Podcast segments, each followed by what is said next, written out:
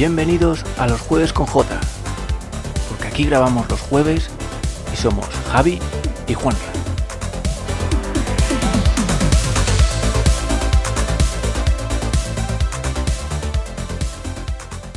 Muy buenas a todos y a todas, sed bienvenidos una semana más a este nuestro humilde podcast y como cada semana nos encontramos aquí las Jotas, las grandes Jotas como en el póker, pues aquí también estamos ambas Jotas para daros un rato de entretenimiento y conmigo como no, Javier, compañero, eh, todo tuyo, adelante.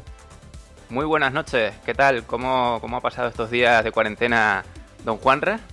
Pues mira, la verdad que los hemos pasado de la mejor forma posible eh, como no, con los seres queridos, pero sobre todo también eh, en la compañía, como digo yo, del ocio electrónico, ¿no? Aprovechando para liquidar cositas pendientes, Javi.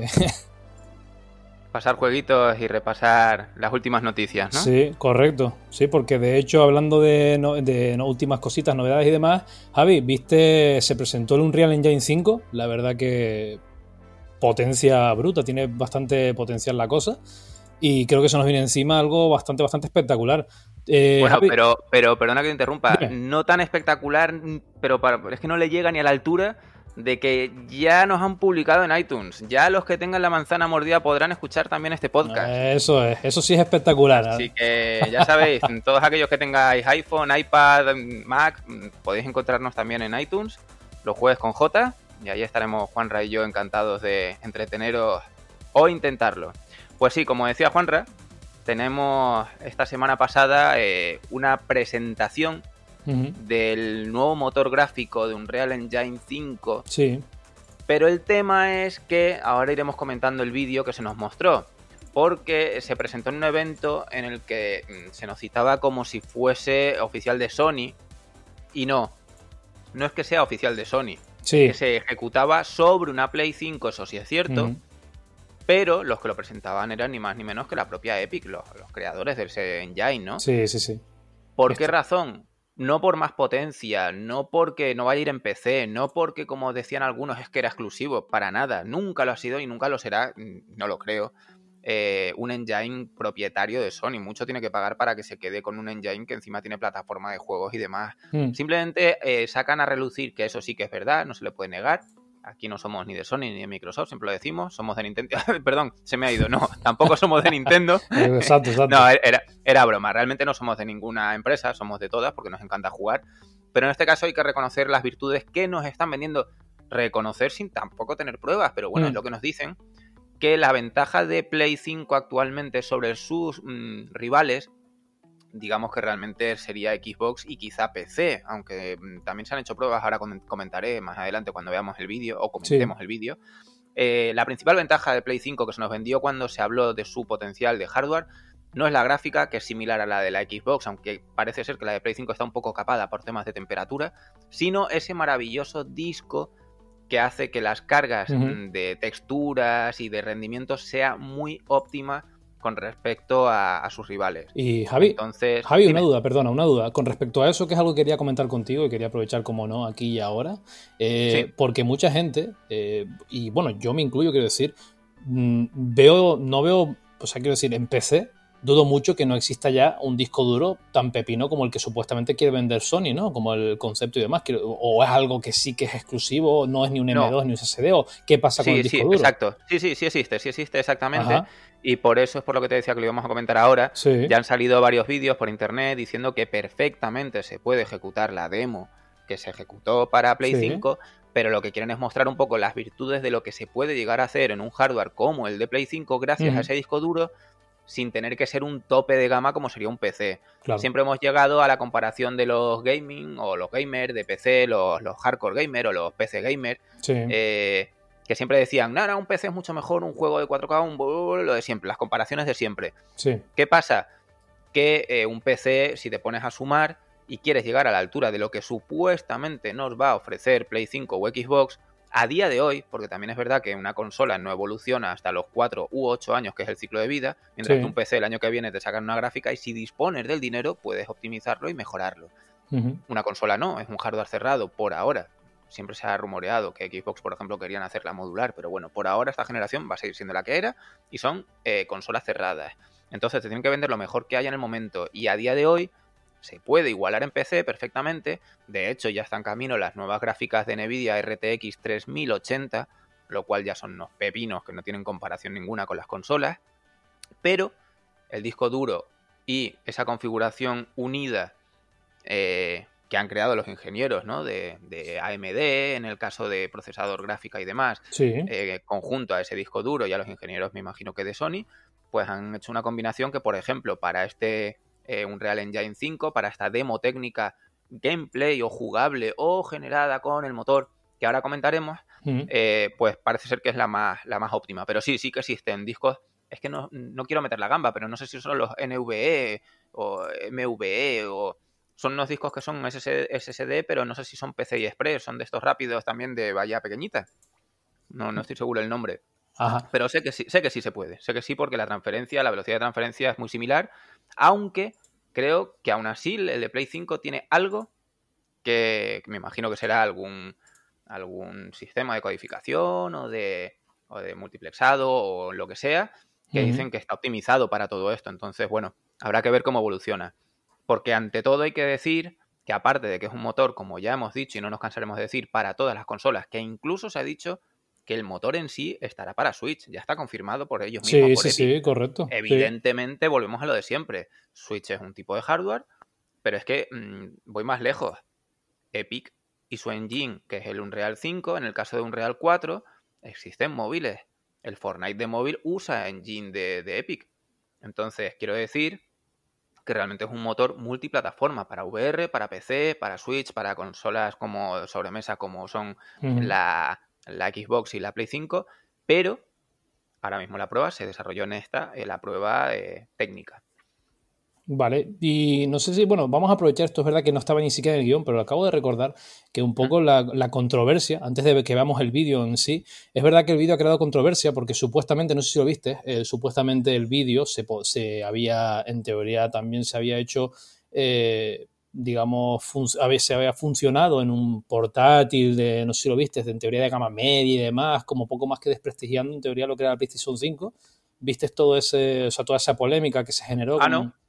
No, no, no sabía que se había filtrado ese, ese comentario o esa teoría, ¿no? No, no sabía. Sí, no, pues en principio, a ver, es verdad que, porque te digo, eh, yo no lo he visto aún, o sea, quiero yo contrastar eso, pero es verdad que por lo que he visto, lo típico en youtubers y demás, los típicos piques, ¿no? Entre los fanboys, los anti-Sony y demás, un poco así.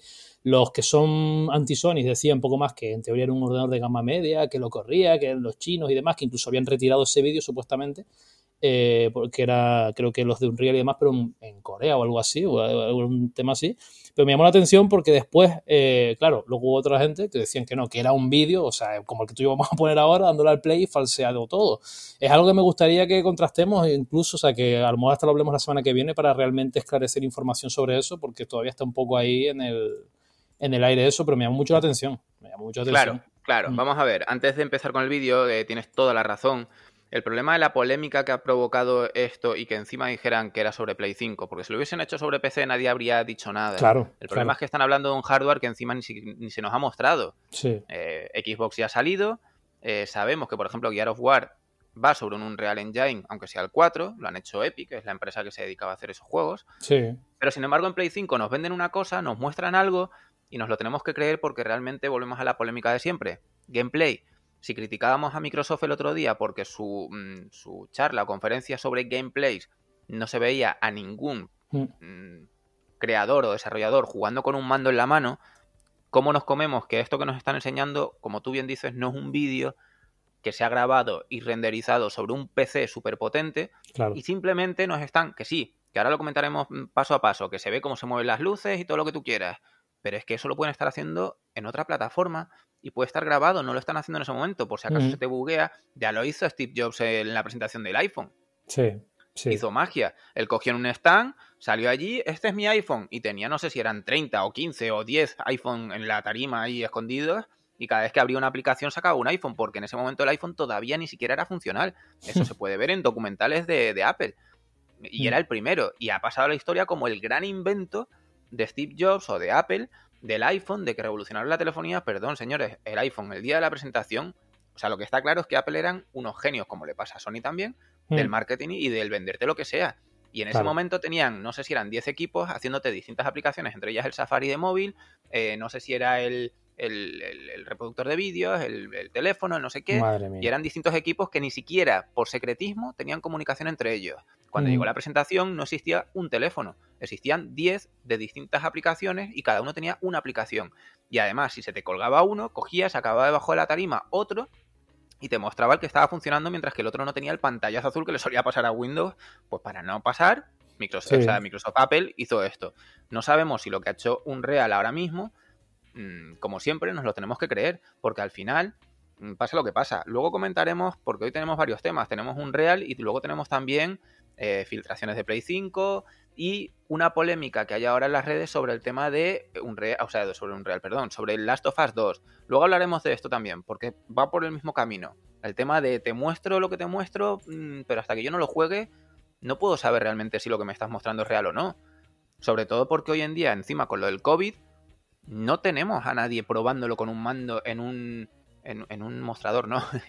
en un stand o en un sitio donde tú veas, ah, pues mira, lo está moviendo él. Casi preferiría el clásico fallo que se le bloquee porque está en beta o está empezando, claro, que salga todo perfecto y parezca un vídeo. Claro. Exacto. Hmm. Entonces, mm, bueno, vamos a ver el vídeo y así lo vamos comentando un poco. Sí, Pero yo no sabía, yo no sabía eso que habías dicho tú de que se había rumoreado que estaba corriendo en un portátil de gama media. Sí, sí, sí, y que por eso era parte de la polémica. Creo, creo polémica, sí. De hecho, te digo, yo, a ver, yo realmente, un poco te lo comentaba por si tú sabías, porque es verdad que yo no he tenido un tiempo, porque creo que fue hace dos días o así, cuando empezó toda la polémica, eh, de contrastarlo. Yo espero, quiero pensar que no, que realmente es un poco, que ha sido un intento de, ¿no? de desprestigiar, porque lo que tú comentabas, que es lo que más gracia me hace, que claro, el, yo creo que el, el grave, no grave error, sino el, el móvil por así decirlo, ¿no? que ha desatado tanto controversia ha sido simplemente que, bueno, como Sony ha aprovechado para, oye, vamos a mostrar este nuevo motográfico de Epic, de Epic, por supuesto, no nuestro ni nada, eh, corriendo en lo que sería en teoría las specs de la consola y demás, ¿no? En tiempo real, pues la gente, claro, eh, Sony, Sony y demás, ¿no? Y han relacionado simplemente un motor gráfico con Sony. Y claro, hay que recordar que, para que, insisto, para que no nos tachen de fanboy ni nada, que por supuesto, por ejemplo, el Hellblade, el Hellblade 2 ha dicho ya que corre en un Real Engine 5, eh, eh, y otros juegos también de Series X, por ejemplo, y como tú comentabas, incluso la Nintendo Switch va a poder, porque entiendo, Javi, eh, corrígeme si me equivoco, que claro, el Unreal Engine es bastante ¿no? modular, por así decirlo, ¿no? Bastante fácil de, poder adaptar ¿no? a todo tipo de dispositivos. Como tú Exacto, el tema es que tendrás que reducir los requisitos o las texturas, los shaders y demás, pero lo que es el motor en sí suele ser muy similar. De todos modos, te voy a corregir una cosa porque no, no, estoy muy seguro yo y luego no quiero que se, nos, se metan con nosotros todos nuestros fans y seguidores. Sí. pero el Hellblade no estoy seguro que esté hecho con el Unreal 5, ¿eh? Todavía creo que no está adaptado. ¿No? Eh, no, me, parece que no. Te digo el mm. porqué. Eh, Ahora mismo lo único que realmente está hecho con un Real 5, mm, dicho por ellos, es esta demo y el rodaje de Mandalorian. Eso está hecho con un Real 5. El tema del rodaje en tiempo real está con una versión. Dices dicho por, Epic, Games, por Epic. Exacto. Y tú date cuenta de que no creo que esté dicho porque hasta la presentación con Play 5 del motor no se sabía nada de un Real 5 y las imágenes de Hellblade son previas me parece que todavía no está adaptado. Y además se ha confirmado que la versión beta, o sea, de prueba del Unreal Engine 5 para desarrolladores, sale a mediados de 2021. Mm. Todavía no está ni siquiera a disposición de los creadores, entonces no creo que los del Hellblade tengan mm, acceso, porque además tendrá tantos fallos todavía y al no ser la versión final, que si te pones a desarrollar un juego de semejante calibre y con el precio que tiene, o sea, con los costes que tiene hacer un juego así, y te empieza a dar fallos, mm, por mucho que tú quieras luego acusar a Epic, no te puedes meter en un embolado así. Claro. Yo creo que hasta 2022 no veremos nada realmente hecho con, este motor gráfico. Y es un poco lo que han dicho ellos. La versión final y juegos iniciales y tal, yo creo que se van para 2022. Para principios, pero 2022. Antes no creo que salga nada. Vale, es que me sonaba algo de eso. No sé por qué me sonaba como que, claro, también un poco, no sé si alguien incluso de Microsoft, rollo de... no, Quizá te haya venido a la cabeza porque Hellblade, el 1, estaba hecho con el Unreal Engine 4 y era de lo más potente que se ha visto gráficamente. Hablando de Unreal Engine y demás, porque bueno, luego tenemos que siempre lo hemos dicho, a Naughty Dog con su magia, que por eso luego hablaremos del Last of Us 2 y la polémica que hay ahora en redes, pero con Uncharted 4 y juegos como el Last of Us 1 en, Play 3 eh, hacen magia. Entonces, pero esos son, si no me equivoco, motores propietarios, son de ellos. Entonces no tienen esa dependencia y, oye, si les sale algo mal, ya no tienen a quién culpar. Vale, vale. Si te parece, vamos, viendo el vídeo y comentando. Perfecto, vamos allá. Venga. Bueno, pues el vídeo empezaba con una musiquita con el logo de Unreal Engine. Hmm.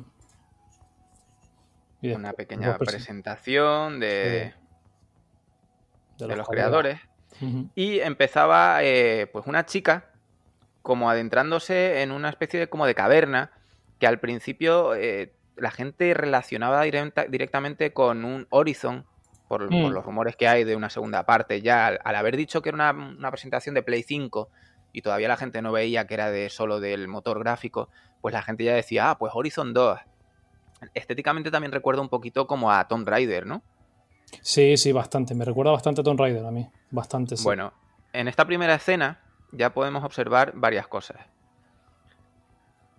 Una de ellas, ah, mira, mira, gran detalle. Aunque, aunque sigamos diciendo que puede. Mira, esto yo no lo vi el otro día. Nos pasa siempre lo mismo. Cuando hacemos el podcast podemos apreciar mientras comentamos con, los, con, nuestros oyentes mm. cositas que no vemos en directo. En el otro día cuando lo pusieron yo no lo vi, yo me fijé más gráficamente, pero no en los detalles que salen en pantalla. Que no deja de ser algo que se puede editar con Photoshop o con Adobe o lo que sea, pero bueno. Exacto, aquí, en teoría. Hmm, mientras estamos viendo a un personaje entrar en una escena y moverse, no solo vemos la calidad del escenario y de las luces, sino hmm. que también vemos partículas. Están cayendo por un lado de la ladera un montón de piedras y de como de como que se, como se, se, deshiciera, ¿no? La, la, la ladera.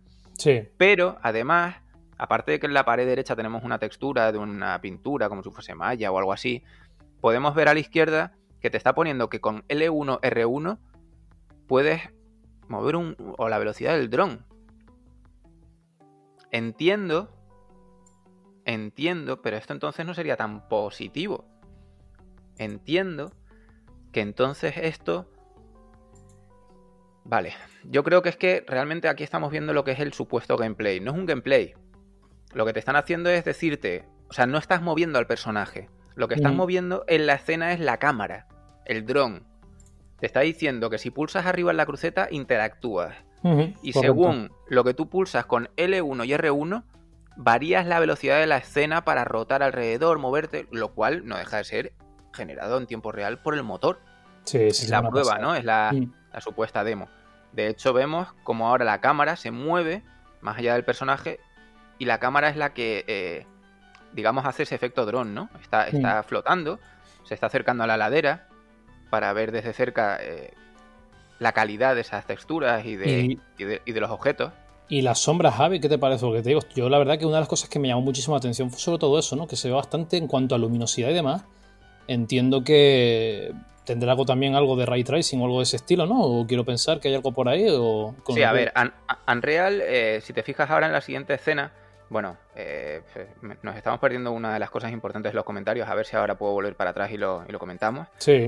Pero eh, tiene aquí ahora una configuración en la que te está diciendo cómo activar, desactivar la luz, los, lúmenes, la potencia, el número de luces, los triángulos, el mover, mover la luz con el stick eh, izquierdo y eh, ahora se verá, me imagino, ahora, ahora le dará el play otra vez, eh, se volverá a ver cómo mueve las luces en tiempo real. Eso a nivel de cálculos y demás es muy bruto. Pero es que además está diciendo que está moviendo en esta escena alrededor de 20 millones de triángulos en este mismo instante. O sea, de hecho, exacto. Al pulsar uno de los botones, poniendo en activo los triángulos, ha cambiado la escena, ha perdido, digamos, como las texturas y se empieza a, apreciar realmente la cantidad de triángulos que tiene en escena.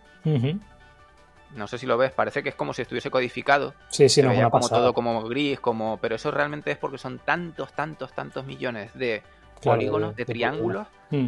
que, parece que es como que está como con lluvia, parece como Canal Plus, pero realmente mm, no se pierde el modelado, no se pierde la forma por eso, porque está. Es una, una burrada. Exacto. No, es Luego se ve, sí, se ve otra vez cómo se está moviendo el, el dron alrededor, cómo se acerca bastante a las rocas. Y en ningún momento vemos ningún rastro de popping, de generación, ni al fondo, mm. ni en la propia escena. Eso también es algo que hay que valorar. la, escena, la textura. La escena parece. Mira, ahora está cambiando las luces. Sí. Está encendiendo y apagando. Bueno, ahora la está moviendo la luz, el foco. La luz entra como si fuese por una boca de, la cueva arriba y la está usando. Y la mm. iluminación es totalmente eh, dinámica, es totalmente en tiempo real. Ahora ha pasado el personaje debajo y cambia totalmente las luces. Eso no es, no es lo que se dice en, el, en la jerga de, desarrollo de videojuegos y de diseño gráfico. No están vaqueadas, no están precalculadas para ahorrar cálculos, sino mm. que se están moviendo todas. Todas son calculadas en tiempo real. Y a medida que va avanzando la, el personaje o la protagonista, seguimos viendo mogollón de partículas cayendo, deshaciéndose. Sí, las rocas, cayendo rocas y demás, tipo de rumbe. Es una pasada. La chica está ahora saltando el, de un lado al otro y mm. sigue viéndose todo, se, quita el polvo de encima y sigue viéndose todo eh, el, movimiento. Ahora mismo está pasando por una especie como de, de puente de natural y, los colores, lo, vivos que son, las luces, es que no es... Mm. De hecho, yo decía que lo que más plástico me parecía era la cara un poco de ella. La cara de ella, la cara de ella, correcto. La cara de ella es lo que más me canta. El resto, te diría. Claro. Pero claro, si es su intención crearla así, nunca lo sabremos. O sea, no es que no sea realista, ¿no? A lo, mejor es el estilo. Acaban de mm. salir un montón de murciélagos o aves mm, hacia el fondo y puedes ver cómo la escena tiene un fob, la cámara hace como un, como una apertura de campo, se sigue moviendo toda la escena. Mm. Sigue cayendo como polvo de, desde arriba. La verdad que es una bestialidad. El, agua. El agua, el agua, sí, el agua. se está moviendo ella caminando. Es que mira las, pinturas en la pared, que son completamente fotorrealistas. O sea, es una pasada. Es brutal, es, es, brutal. De hecho, creo que eso era otra de las cosas. Mira, cayendo piedras desde arriba hacia la cámara. Porque sigue, es todo, tiene vida. Es, eso es lo impresionante, que normalmente un juego de este tipo suele ser algo que tú dices, vale, el escenario es tan rocoso, tan... que si no le pones más personajes, y ahora mismo estamos solo viendo una chica, no tiene vida. Pero solo con las partículas, el polvo, las rocas cayendo, ya te sientes como más integrado, ya, ya tiene vida. A lo que llamamos vida en un videojuego no es que tenga personalidad o que se mueva o que sean animales o personas, no, no, es que el entorno sea como interactivo, es que se vea que tiene que no es un objeto que está ahí estático y ya está. No, no, lo estamos viendo ahora mismo y está mm, se está moviendo. La chica está escalando y todo en su entorno varía. La cámara, cómo tiembla, cómo, cómo, se mueve. De hecho, he de decir que yo ahora mismo estoy desarrollando en, Unity, a ver si sacamos el juego el mes que viene. Posiblemente hagamos la campaña ya de Kickstarter. Y hay que reconocer las bondades de, Unreal. Eh, es un motor gráfico, fíjate, no, paran de salir aves volando y Tiene, tiene muchísimo, muchísimo movimiento para lo que es. Y la escena está súper. Si lo, si lo miras bien, todavía está la chica escalando por el, por el dibujo, por, el, por la pintura de esta rupestre en la pared. Y tiene muchísimos detalles. Sí, sí, sí. Es que Las construcciones, justo, está llegando casi arriba. Hmm. Y el, palacio este que está integrado en la roca tiene un montón de cuerdas y de cosas que realmente eh, son muy, muy, muy complejas. Sí, y aparte que se, siente, se sienten vivas, implementadas completamente. Sí, sí, sí, sí. Lo que estaba diciendo, para mí un real siempre ha tenido, y lo hablábamos con los compañeros, ¿no? A nivel gráfico, eh, te presenta muchas facilidades. Eso, a nivel gráfico, a nivel calidad visual, que Unity tienes que trabajar muchísimo más. En, en un real, con poner tres tonterías en la escena y poner bien un par de luces, hace todo casi automáticamente. Es brutal, brutal lo bien que trabaja esta gente y lo que ha conseguido. La verdad es que es una maravilla. Mm. No, es espectacular. Mira, fíjate cómo está saliendo polvo de la puerta como si viniese aire de dentro hacia afuera. Sí. Y luego se acerca a la puerta y, todos los detalles que tiene el relieve. Mm. Que sinceramente yo, yo, no sé si esto, Sí, sí, sí. Yo no sé si esto sería texturas eh, vaqueadas o, con, el normal map, que lo que se suele mm, se para los que no sepan de diseño, cuando tú tienes una una un polígono, una textura, un objeto que tiene relieve, eh, normalmente lo que se suele hacer para reducir esa carga poligonal es tú creas una textura, un bake o una, una imagen de esa cara de ese polígono en alta definición, ¿no? O sea, eh, a ver cómo te puedo poner un ejemplo. Una reja metálica, ¿vale? o, mejor, algo que se suele hacer más, una roca o una madera con sus vetas, ¿no? Sus líneas. Vale, tú de eso la haces en alta definición. Entonces realmente tienes todas las grietitas de la madera. Pero como eso ocupa muchísimos polígonos por tanta grietita y tanta línea, lo que se hace es una captura, que es el bake de esa cara. realmente, realmente se hace del objeto entero, pero bueno, de esa cara. Y entonces tú luego ese objeto lo haces cuatro polígonos solo o cinco, que es un cubo, lo que sería un listón de madera, y le aplicas la textura que se llama normal, normal map, de la que has sacado anteriormente de esas arruguitas o esas líneas. Entonces cuando tú lo ves, parece que tiene ese relieve, pero realmente es por un mapa, que es el de normales, que refleja, digamos, cómo, cómo afectaba la luz en ese momento. Yo no sé si en estas escenas realmente está haciendo ese sistema o realmente todo esto, aunque han dicho que tiene 20 millones de polígonos, con lo cual... Sí, no, una pasada, es una pasada, ¿eh? Estás viendo la estatua y todo, ¿no? Exacto, está entrando en la cueva ahora mismo y tiene ahí una especie como de grifos. Pero mira, fíjate, acaba de encender el orbe. el orbe que hace efecto de linterna. Espantando a los, a los insectos esos. Los insectos que se van escapando de las luces. Bueno, el reflejo de todas las. De todas las botellas o, hmm. o objetos de metal, ¿no? Que hay en el suelo. Y exacto, la cantidad de cucarachas que hay en el suelo y en las paredes que van huyendo de la luz. Ahora mismo se acaba de romper varios agujeros en el techo para que entre la luz natural desde arriba, con lo cual vuelve a trabajar con luz eh, dinámica. Cuando pasa el personaje por debajo le afecta de una forma o de otra. Mira, y, lo de la estatua es brutal. La estatua esta está traída de ZBrush, que es mm. un programa de modelado orgánico que normalmente se suele usar para hacer la base de un objeto, pero luego se suele eh, hacer lo que te decía, una reducción del número de polígonos. Pues no, aquí directamente se ha traído ese tablas y tiene 33 millones de polígonos. Y ahí está. Es una más, llena de detalles. Ah, mira, mira, mira. Lo, están diciendo. No tiene vaqueadas las normal maps. O sea, todo lo que se ve ahí es relieve real, con lo cual es eso. 33 millones de polígonos. Madre mía. Es una salvajada. y así refleja en tiempo real las luces en todo y todas y cada una de sus partes. Sí, lo que sí hay que decir de esto, eh, Javi, es que está corriendo a 30 frames por segundo, no va a 60.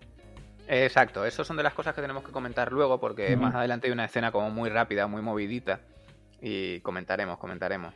Claro, porque ahora no se, puede, no se aprecia demasiado, pero sí que, para que lo sepan los oyentes o cuando lo vean, lo recuerden, que corre a los famosos 60, eh, o sea, 30 FPS, la guerra esta siempre que ha habido entre 30 y 60 y demás, con esos términos y eso que siempre es muy sonado, pues esto va a 30 FPS. Se ve, se ve de miedo, pero 30. Sí, de hecho ahora están comentando que eh, entramos en otra sala, vuelve a ir con el orbe como si fuera una linterna, y hay mm. una especie como de almacén de soldados de... ay, siempre se me olvida el nombre, de terracota. Estos soldados que eran que decían que se habían quedado un ejército chino petrificado no sé si sabes la leyenda esa de, mm, de una serie de soldados, mm, creo que eran chinos o. Sí, de hecho, eso me suena un montón, incluso de que lo han utilizado recursivo en películas, en plan, creo incluso la tercera de la momia, creo, también usa eso mismo, me parece que algo muy similar, sí.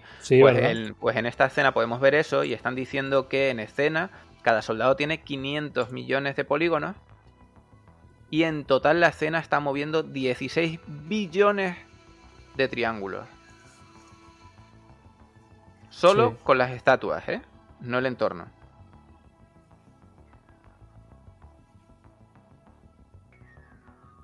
En total, en esta demo tiene cientos de billones de triángulos.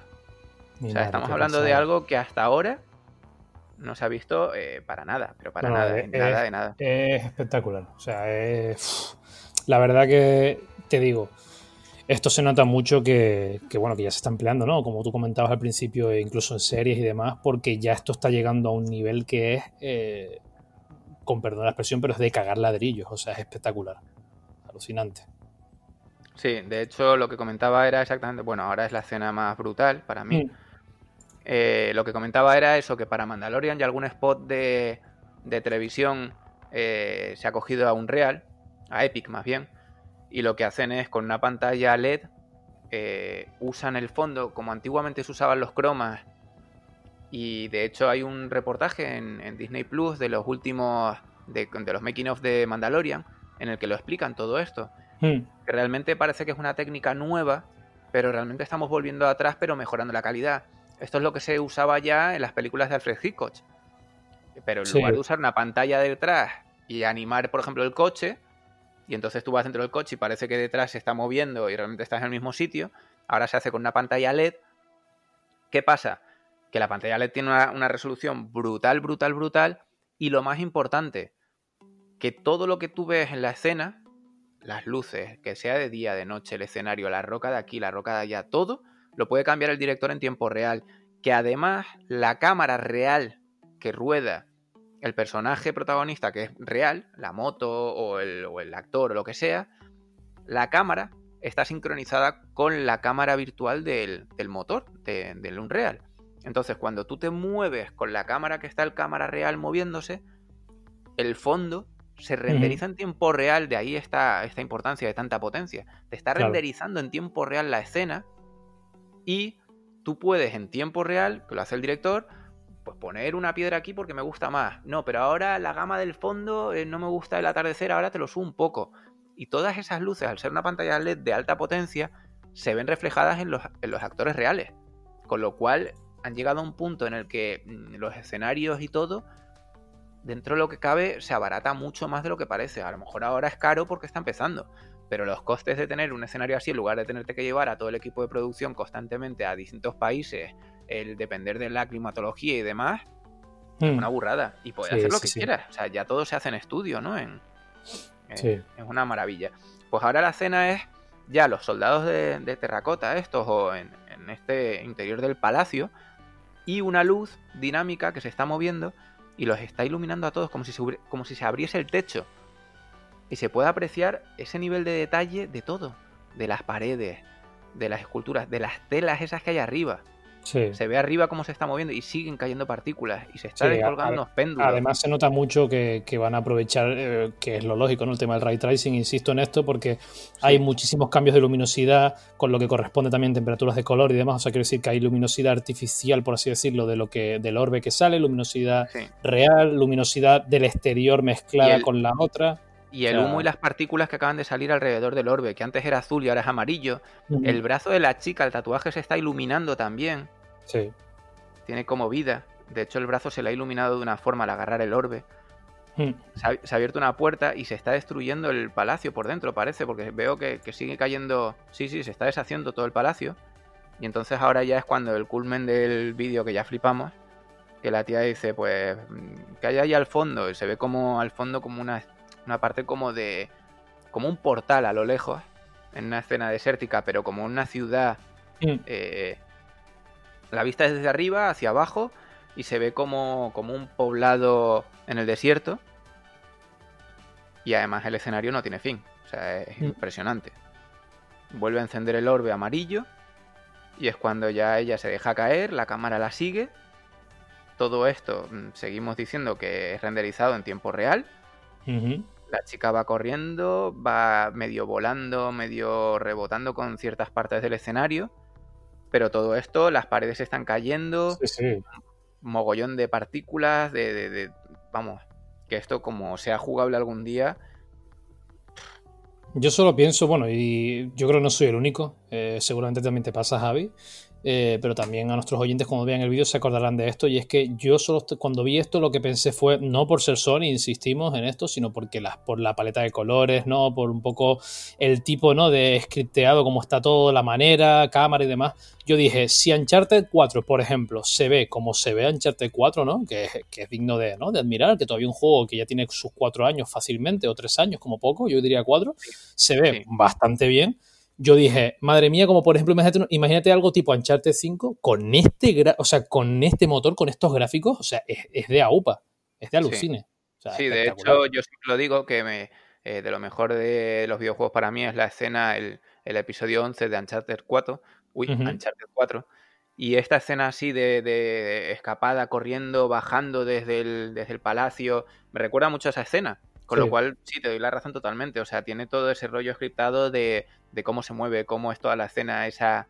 Hmm. Eh, incluso la decoración, la ambientación, todo. Tenía, tenía muchas, muchas papeletas, muchas papeletas. Pero sí. Eh, podemos concluir esto ahora que ya hemos acabado un poco y ya te comento lo que te quería comentar desde el principio. Se ha reconocido, el vídeo empezó diciéndose que era 8K, con lo cual ya decir que en una Play 5 ya se desarrolló o no que iba a 8K, eh, ya era como la exageración total y la duda de todo el mundo de si realmente era un PC o era una consola. Luego se ha reconocido que no. Lo han, dicho los de Epic, que realmente usa una resolución. Jesús, cómo está hoy. Una resolución dinámica a 1440p. Y eso ya existía en el primer Forza que salió en Xbox One. No quiero decir que sea más, que sea menos, que no, no. Simplemente estoy diciendo, es una técnica muy bien aprovechada que se hizo en Xbox. Porque por aquel entonces las consolas no tenían tanta potencia por mucho que se las prometieran. Y el Forza era uno de los primeros que decían que iba a ir a 1080 60 frames, que sí los llegó, pero era resolución dinámica, es decir, se centraba la imagen, el renderizado a 1080 en el centro de la pantalla donde el personaje o mm, conductor o protagonista o lo que sea enfocase la cámara, de modo que todos los restos alrededor se difuminaban un poquito o no se renderizaban a esa resolución para poder optimizar el rendimiento. En este caso, Epic ha hecho lo mismo, con lo cual ya te están confesando un poco que a pesar de que mm, nos muramos de halagos hacia ellos porque ha sido una maravilla y de aquí va a salir algo brutal. Pero es verdad que entonces ya ni era 8K, ni 4K, ni no, no.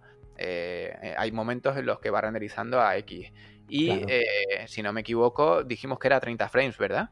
efectivamente, 30 frames. 30 frames y ni siquiera, por lo que tengo entendido, no solo 4K, sino que la resolución exacta, Javi, a la que estaba corriendo esto supuestamente era eso, eso es lo que te acabo de comentar. Eh, era 1440p, es dinámica. Pero por eso, 1440p, ¿no? Confirmadísimo sí. que era Sí, sí, sí, lo dijeron ellos en la charla que dieron después. O sea, no es, no es real. Pero bueno, aún así, eh, es para. Vamos.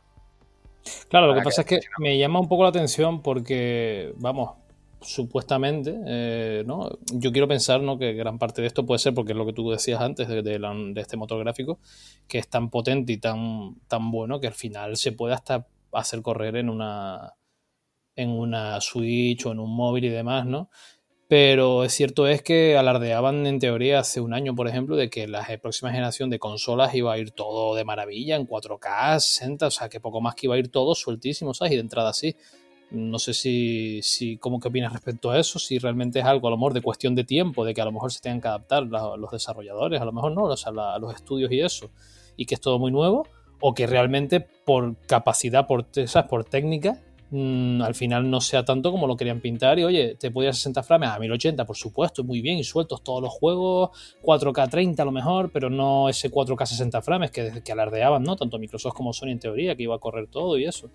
Exacto, sí. No, yo estoy contigo. Yo hasta que no lo vea no lo creo, porque cada generación nos prometen algo y jamás se llega, o llegan poquitos títulos al final de la generación. Pasó con Play 3, pasó con Play 4. Eh, y no, no, no cumplen realmente. De hecho, en la generación de Play 3 y de Xbox 360 ya se nos prometía entonces, ya se nos prometía entonces 1080. No llegó, no llegó jamás, o no sé si Gran Turismo, creo que llegó al final de Play 3. En Play 4 ya empezaron a jugar con el tema de 4K cuando todavía estábamos pendientes de los 1080, pero encima teníamos por medio los 30 frames o 60 frames, porque luego tenías caídas de frames importantes. Te sacaron luego, como hablábamos el otro día, la versión Pro de Play 4 o la Xbox One X, que sí que cumple con los 4K y rendimiento. La verdad es que hay que reconocer ahí el, mérito a, Microsoft, aunque no haya ganado la guerra y tenga esa consola desaprovechada, pero sí que tiene el potencial. Y yo creo que en esta generación va a pasar lo mismo. Nos dicen el 8K, pero aparte de que nosotros en casa, yo todavía no tengo ni tele 4K, tengo un monitor sí porque trabajo con él, pero no tengo una tele 4K porque no tenemos en España contenido multimedia en televisión que emita a 4K, entonces no tiene sentido. Eh, creo que Netflix emite, pero creo que no hay mm, mucho más y tienes que pagar más además. Mm. Entonces, mm, una tele 8K yo creo que casi nadie la va a tener, con lo cual te están vendiendo como siempre unas cifras para que digas, tengo una Play 5 que puede llegar a 8K, sí, pero puede llegar no significa que ni una décima parte de sus juegos vayan a llegar. Porque otro ejemplo claro que hemos tenido esta semana, la semana pasada, es lo del tema del, Assassin's Creed Valhalla. Eh, ya está confirmado también. 4K, 30 frames. No va a llegar a 60, ni se lo van a currar, ni no, no, ahí está y ahí está. Y no van a buscarse la vuelta de hoja. Entonces... Mm, Y 4K, mm, vamos a ver si es verdad, porque capaz que, que te sacan a 1080 y se quedan tan panchos. Entonces, bueno, habrá que ver, habrá que ver cómo va evolucionando. Habrá que ver, sí, habrá que ver. Pues bueno, si te parece bien, Javi, precisamente hablando, ya que estábamos tocando el tema de PlayStation y demás, próxima generación y eso, eh, yo creo que deberíamos también, de, que es el, el, el, bloque que toca ahora, ¿no? El tema de precisamente con PlayStation 5, y es que una vez más toca hablar de, esta consola, ¿no? Porque Sony hasta el momento eh, se ha guardado como el mayor de los silencios, ¿no? Todo cuanto la rodea, salvo el mando, pero es verdad que ya Javi se empiezan a escuchar, rumorear cosas, ¿no? Las supuestas filtraciones y demás. Y se ha sabido hace muy poco, Javi, si corrígeme si me equivoco, que ya hay un supuesto catálogo de juegos día 1. Eh, ¿Qué opinas de todo esto? ¿Cómo lo ves? Sí, pues efectivamente, creo que hay unos 11 títulos más o menos, no estoy seguro de la cifra, pero sí, porque es que, eh, a ver, con todo lo del COVID ha habido un cambio en las fechas de, de las conferencias, de las charlas, como sabéis, el E3 se canceló y, entre otras, y era la fecha que muchos usan, ya sea en el propio 3 o eh, alrededores, eh, mm. conferencias propias, como son los Nintendo Direct o Sony hacer su PlayStation Days o lo que sea. Eh, hay distintas charlas o conferencias en las que presentan sus consolas o sus juegos de esta generación.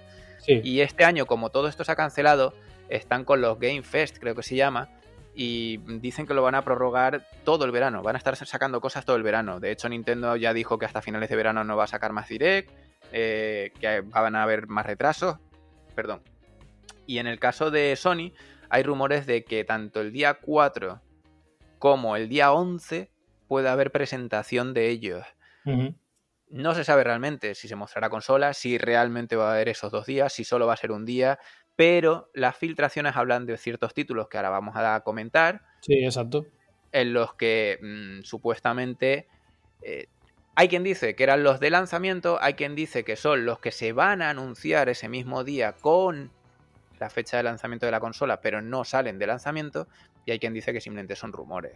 Entonces, bueno, eh, si te parece, empiezo yo con por supuesto.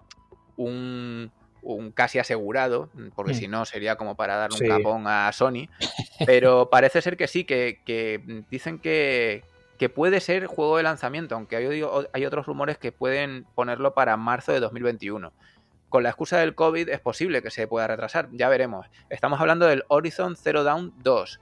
Eh, seguramente lo que vayan a hacer sea, como decíamos, en principio a lo mejor querían que fuese título de lanzamiento, a lo mejor se ha retrasado por todo esto que decimos del COVID, y a lo mejor lo que hacen es mostrar gameplay y secuencias del juego eh, funcionando sobre la Play 5. Entonces sería un título como, no de lanzamiento, pero sí de promoción de lanzamiento de la consola. Como de cómprate una Play 5 porque este juego va a salir muy, muy, muy en, poco tiempo. Sí, sí, si hablamos de la consola sale supuestamente a finales de año, pues marzo tampoco está tan lejos del lanzamiento. Claro. Vale. Si, pues bueno, el siguiente en este caso Javi en principio eh, va a tener supuestamente, en caso de que sea cierto, estamos, estaríamos hablando de un juego eh, que ya salió un recopilatorio en esta generación, que ya ahora muchos dirán, ah, por supuesto.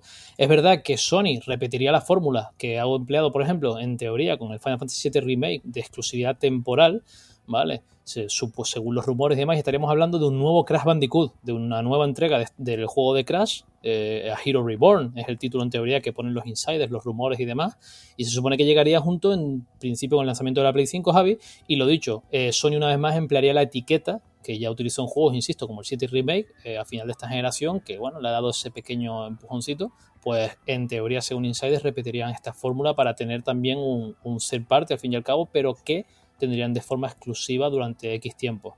No se sabe cuánto tiempo, Javi, no sé qué cuánto crees tú que podría ser, seis meses, un año a lo mejor, o... Depende de la cartera de Sony, pero hay que reconocer y recordar que aunque sea un juego, si no me equivoco, de Naughty, eh, Crash Bandicoot se podría decir hasta casi que fue la mascota de PlayStation 1, con lo cual bueno, ya ha sido raro que saliesen otras consolas. Eso es lo raro. Eh, yo esta casi diría que sería exclusivo de Sony, pero depende, como decimos, de la cartera. A lo mejor ahora que han abierto su, mente o sus opciones, pues como decimos, tarda poco en saltar en, el resto de consolas. No creo que haya ningún problema. Luego tenemos eh, otro rumor que es el Mortal Kombat 11 Aftermath, que en Play 4 sale ya. O sea que realmente mm, saldrá después en Play 5 con contenido exclusivo. Y lo que no sé es si realmente la opción de PSVR, de, la opción de realidad virtual de, las consolas de Sony, estará ya activa en esta generación con Play 4 o habrá que esperar a que salga en Play 5. ¿De eso sabes algo tú? No, la verdad que no. Yo quiero pensar que harán algo, puede estar en Play 4 porque entiendo que van a hacer algo similar a lo que tiene el Tekken 7. Tekken 7 yo ya lo he jugado, de hecho lo he jugado con un buen amigo mío que lo tiene y demás y que es un fanboy, eh, Iki. Y recuerdo que un día vino a casa exclusivamente para probar las gafas y eso. Estuvimos jugando un rato y básicamente es pues eso, ¿no? Eh, ponerte las gafas y jugar con la sensación tan buena que dan las gafas y no marea, por cierto, al menos a mí y a Iki no nos mareó. Entonces quiero pensar que seguramente el Mortal Kombat 11 a este Aftermath, ¿no? A este parche y demás, actualización del juego, le metan eso un poco para, precisamente para tratar de explotar un poco ese, ese potencial. Yo creo que es eso. De todas formas, puede que lo que dices tú, a lo mejor ni siquiera será en la 4, sino en la 5, como la 5, eh, si mal no recuerdo, Javi, va a ser retrocompatible ¿no? con, con las VR y, aparte tienen en mente esas supuestas VR2, ¿no? la nueva versión y demás, pues puede que sea un pequeño ¿no? valor añadido para precisamente impulsar eh, la venta, ¿no? sí, puede ser. Yo de todos modos de PSVR 2 todavía no he oído ni leído nada. Eh, sí sé que han dicho varias veces que las PSVR actuales van a ser compatibles. O sea que mm, no sé si habrá la necesidad de sacar unas PSVR 2 por ahora. Pero sabiendo cómo es Sony, pues seguramente salgan. Lo que no sé es si, si más pronto que tarde. Sí, vamos a ver, vamos a ver. Vamos a ver. El siguiente de la lista es el Crisis, el Remastered, ¿no? El juego que también está anunciado obviamente para Play 4, pero que según esto, Insights y demás, pues por supuesto llegaría a PlayStation 5. En teoría, según citan aquí Javi, que es lo que, un poco lo que antes precisamente estábamos criticando, ¿no? De forma constructiva, pero en teoría llegaría con un 4K dinámico y a 60 frames por segundo. O sea que bueno, está por ver, pero supuestamente esa es la filtración. Yo realmente he visto los resultados que la resolución varíe, no me importa. Eh, siempre que no se pixele la parte necesaria del juego o, elementos mm, principales, ¿no? Pero los frames, ya sea a 30 o 60, que sean estables. A 30 no va mal. Los juegos de coches y de peleas sí deben de ir a 60, es recomendable. pero juegos de aventura y cosas así, si son estables, son fijos, a 30 no va mal. Yo siempre he sido un defensor de que para evitarte problemas mejor una buena resolución y unos frames estables. que no tener que estar peleando con 60, 60, 60 y luego que se te quede a 1080 y con caídas y con problemas y que se pixele porque la propia caída se mm. nota en el renderizado. Entonces, bueno. Otro de los juegos que va a salir mm, casi seguro, casi seguro, lo que no sabemos es si será exclusivo o no, es el Resident Evil 8.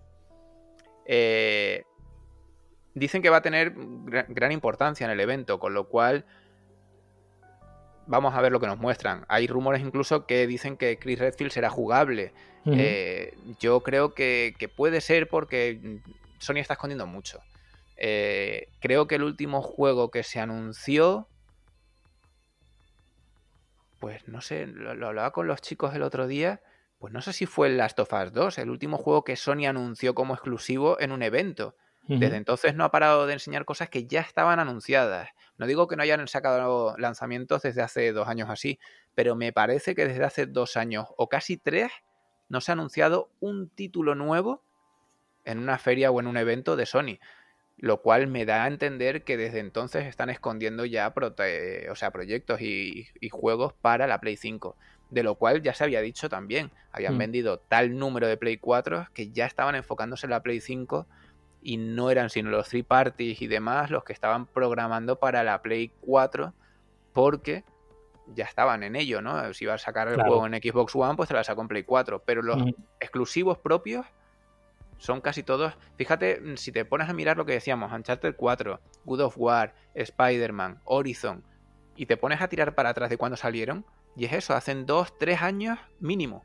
Mm. Desde entonces no han salido. Se están guardando todo eso el Gran Turismo, todos se los están guardando para la salida de la Play 5. Entonces, no es algo que digas, no, no, es que los van a empezar a hacer ahora, o es que están. Mm, no, no. Están casi en versión Gold, casi seguro. Vamos a ver si al fin ya muestran algo en junio, porque lo que sí que para mí, en mi opinión, es vergonzoso, es que la consola pueda salir en octubre y a día de hoy mm, no se haya mostrado nada ni de juegos ni, del, ni de la consola. Es algo raro. Pero bueno. Es, polémico y por supuesto reprochable, ¿no? Eso sí. Del tema, del tema que estábamos hablando, Resident Evil 8, eh, no sé si será exclusivo como tal, pero sí sería lógico, mm, como han hecho ya con el 7, que la versión VR sí sea exclusiva. Entonces, que saquen el 8 para todas las consolas, pero en PlayStation tenga el extra de que sea opcional para VR, sí. O que salga con una exclusiva temporal que también es muy de muy de muy de Sony, ¿no? El que te saquen el Resident Evil 8, lo que tú decías, seis meses o hasta un año, y ya luego salen el resto de consolas. Hmm. Vamos a ver, vamos a ver en qué queda. El siguiente, el siguiente juego, Javi, es un juego que jamás has escuchado. Ya te digo yo que jamás no te va a sonar porque jamás no, no, no. hemos oído este juego. Y bueno, pues se rumorea precisamente que también contaríamos con una nueva versión de Demon Souls ¿vale? ¿De, qué va ese juego? Es un juego, la verdad, no sé, tengo que echar un vistazo porque creo que es un juego que mm, eh, creo, me suena que este juego solo salió en, Play 3 hace un montón de tiempo y no llegó a salir en Play 4 ni nada por el estilo, ni tiene continuaciones, ni tiene... Ese, es uno que salió en Switch ahora también o...? Mm, creo que no, que no es ese. Ah, ah, ah, es que me, sonaban los nombres, se me parecen. Eh, efectivamente, sarcasmos aparte, efectivamente, queridos oyentes, Demon Souls es un juego que ya va camino de coger, de, soplarle la nuca a Resident Evil 4, es un juego que tiene ya un montón de, versiones. Para consolas, PC, etcétera, etcétera. Pero bueno, supuestamente habría una nueva versión de este juego actualizado para PlayStation 5, que además contaría, como no, que menos con nuevas misiones y demás. Se supone que también sería un título de lanzamiento y que en teoría, bueno, pues en este evento, incluso, que creo que es lógico, Javi, eh, se supone que según los insiders contaríamos con una demo de este juego, que menos, ¿no? Porque no es un juego que, creo yo, ¿no? No es un juego que, haya que estar ni mucho menos... De hecho, hay una leyenda urbana que dice que no lo sacan en móvil para que no rompas la pantalla. Sí, sí, para que no te... por, su dificultad y demás, para que no haces el móvil porque es un aparato que usas a diario. Pero mm. si no lo sacarían, como el Resident Evil 4, sí, efectivamente. Sí, sí, sí. Luego tenemos otro gran título que muchos fans lo están esperando, a mí ya me ha cansado un poco, en este caso sí tengo que reconocer mi, partidismo o mi, em, mi, parcialidad hacia Microsoft. Eh, en este caso, digan lo que digan, para mí sí que le ganó la, guerra a Microsoft. Y es Gran Turismo Sport Redux.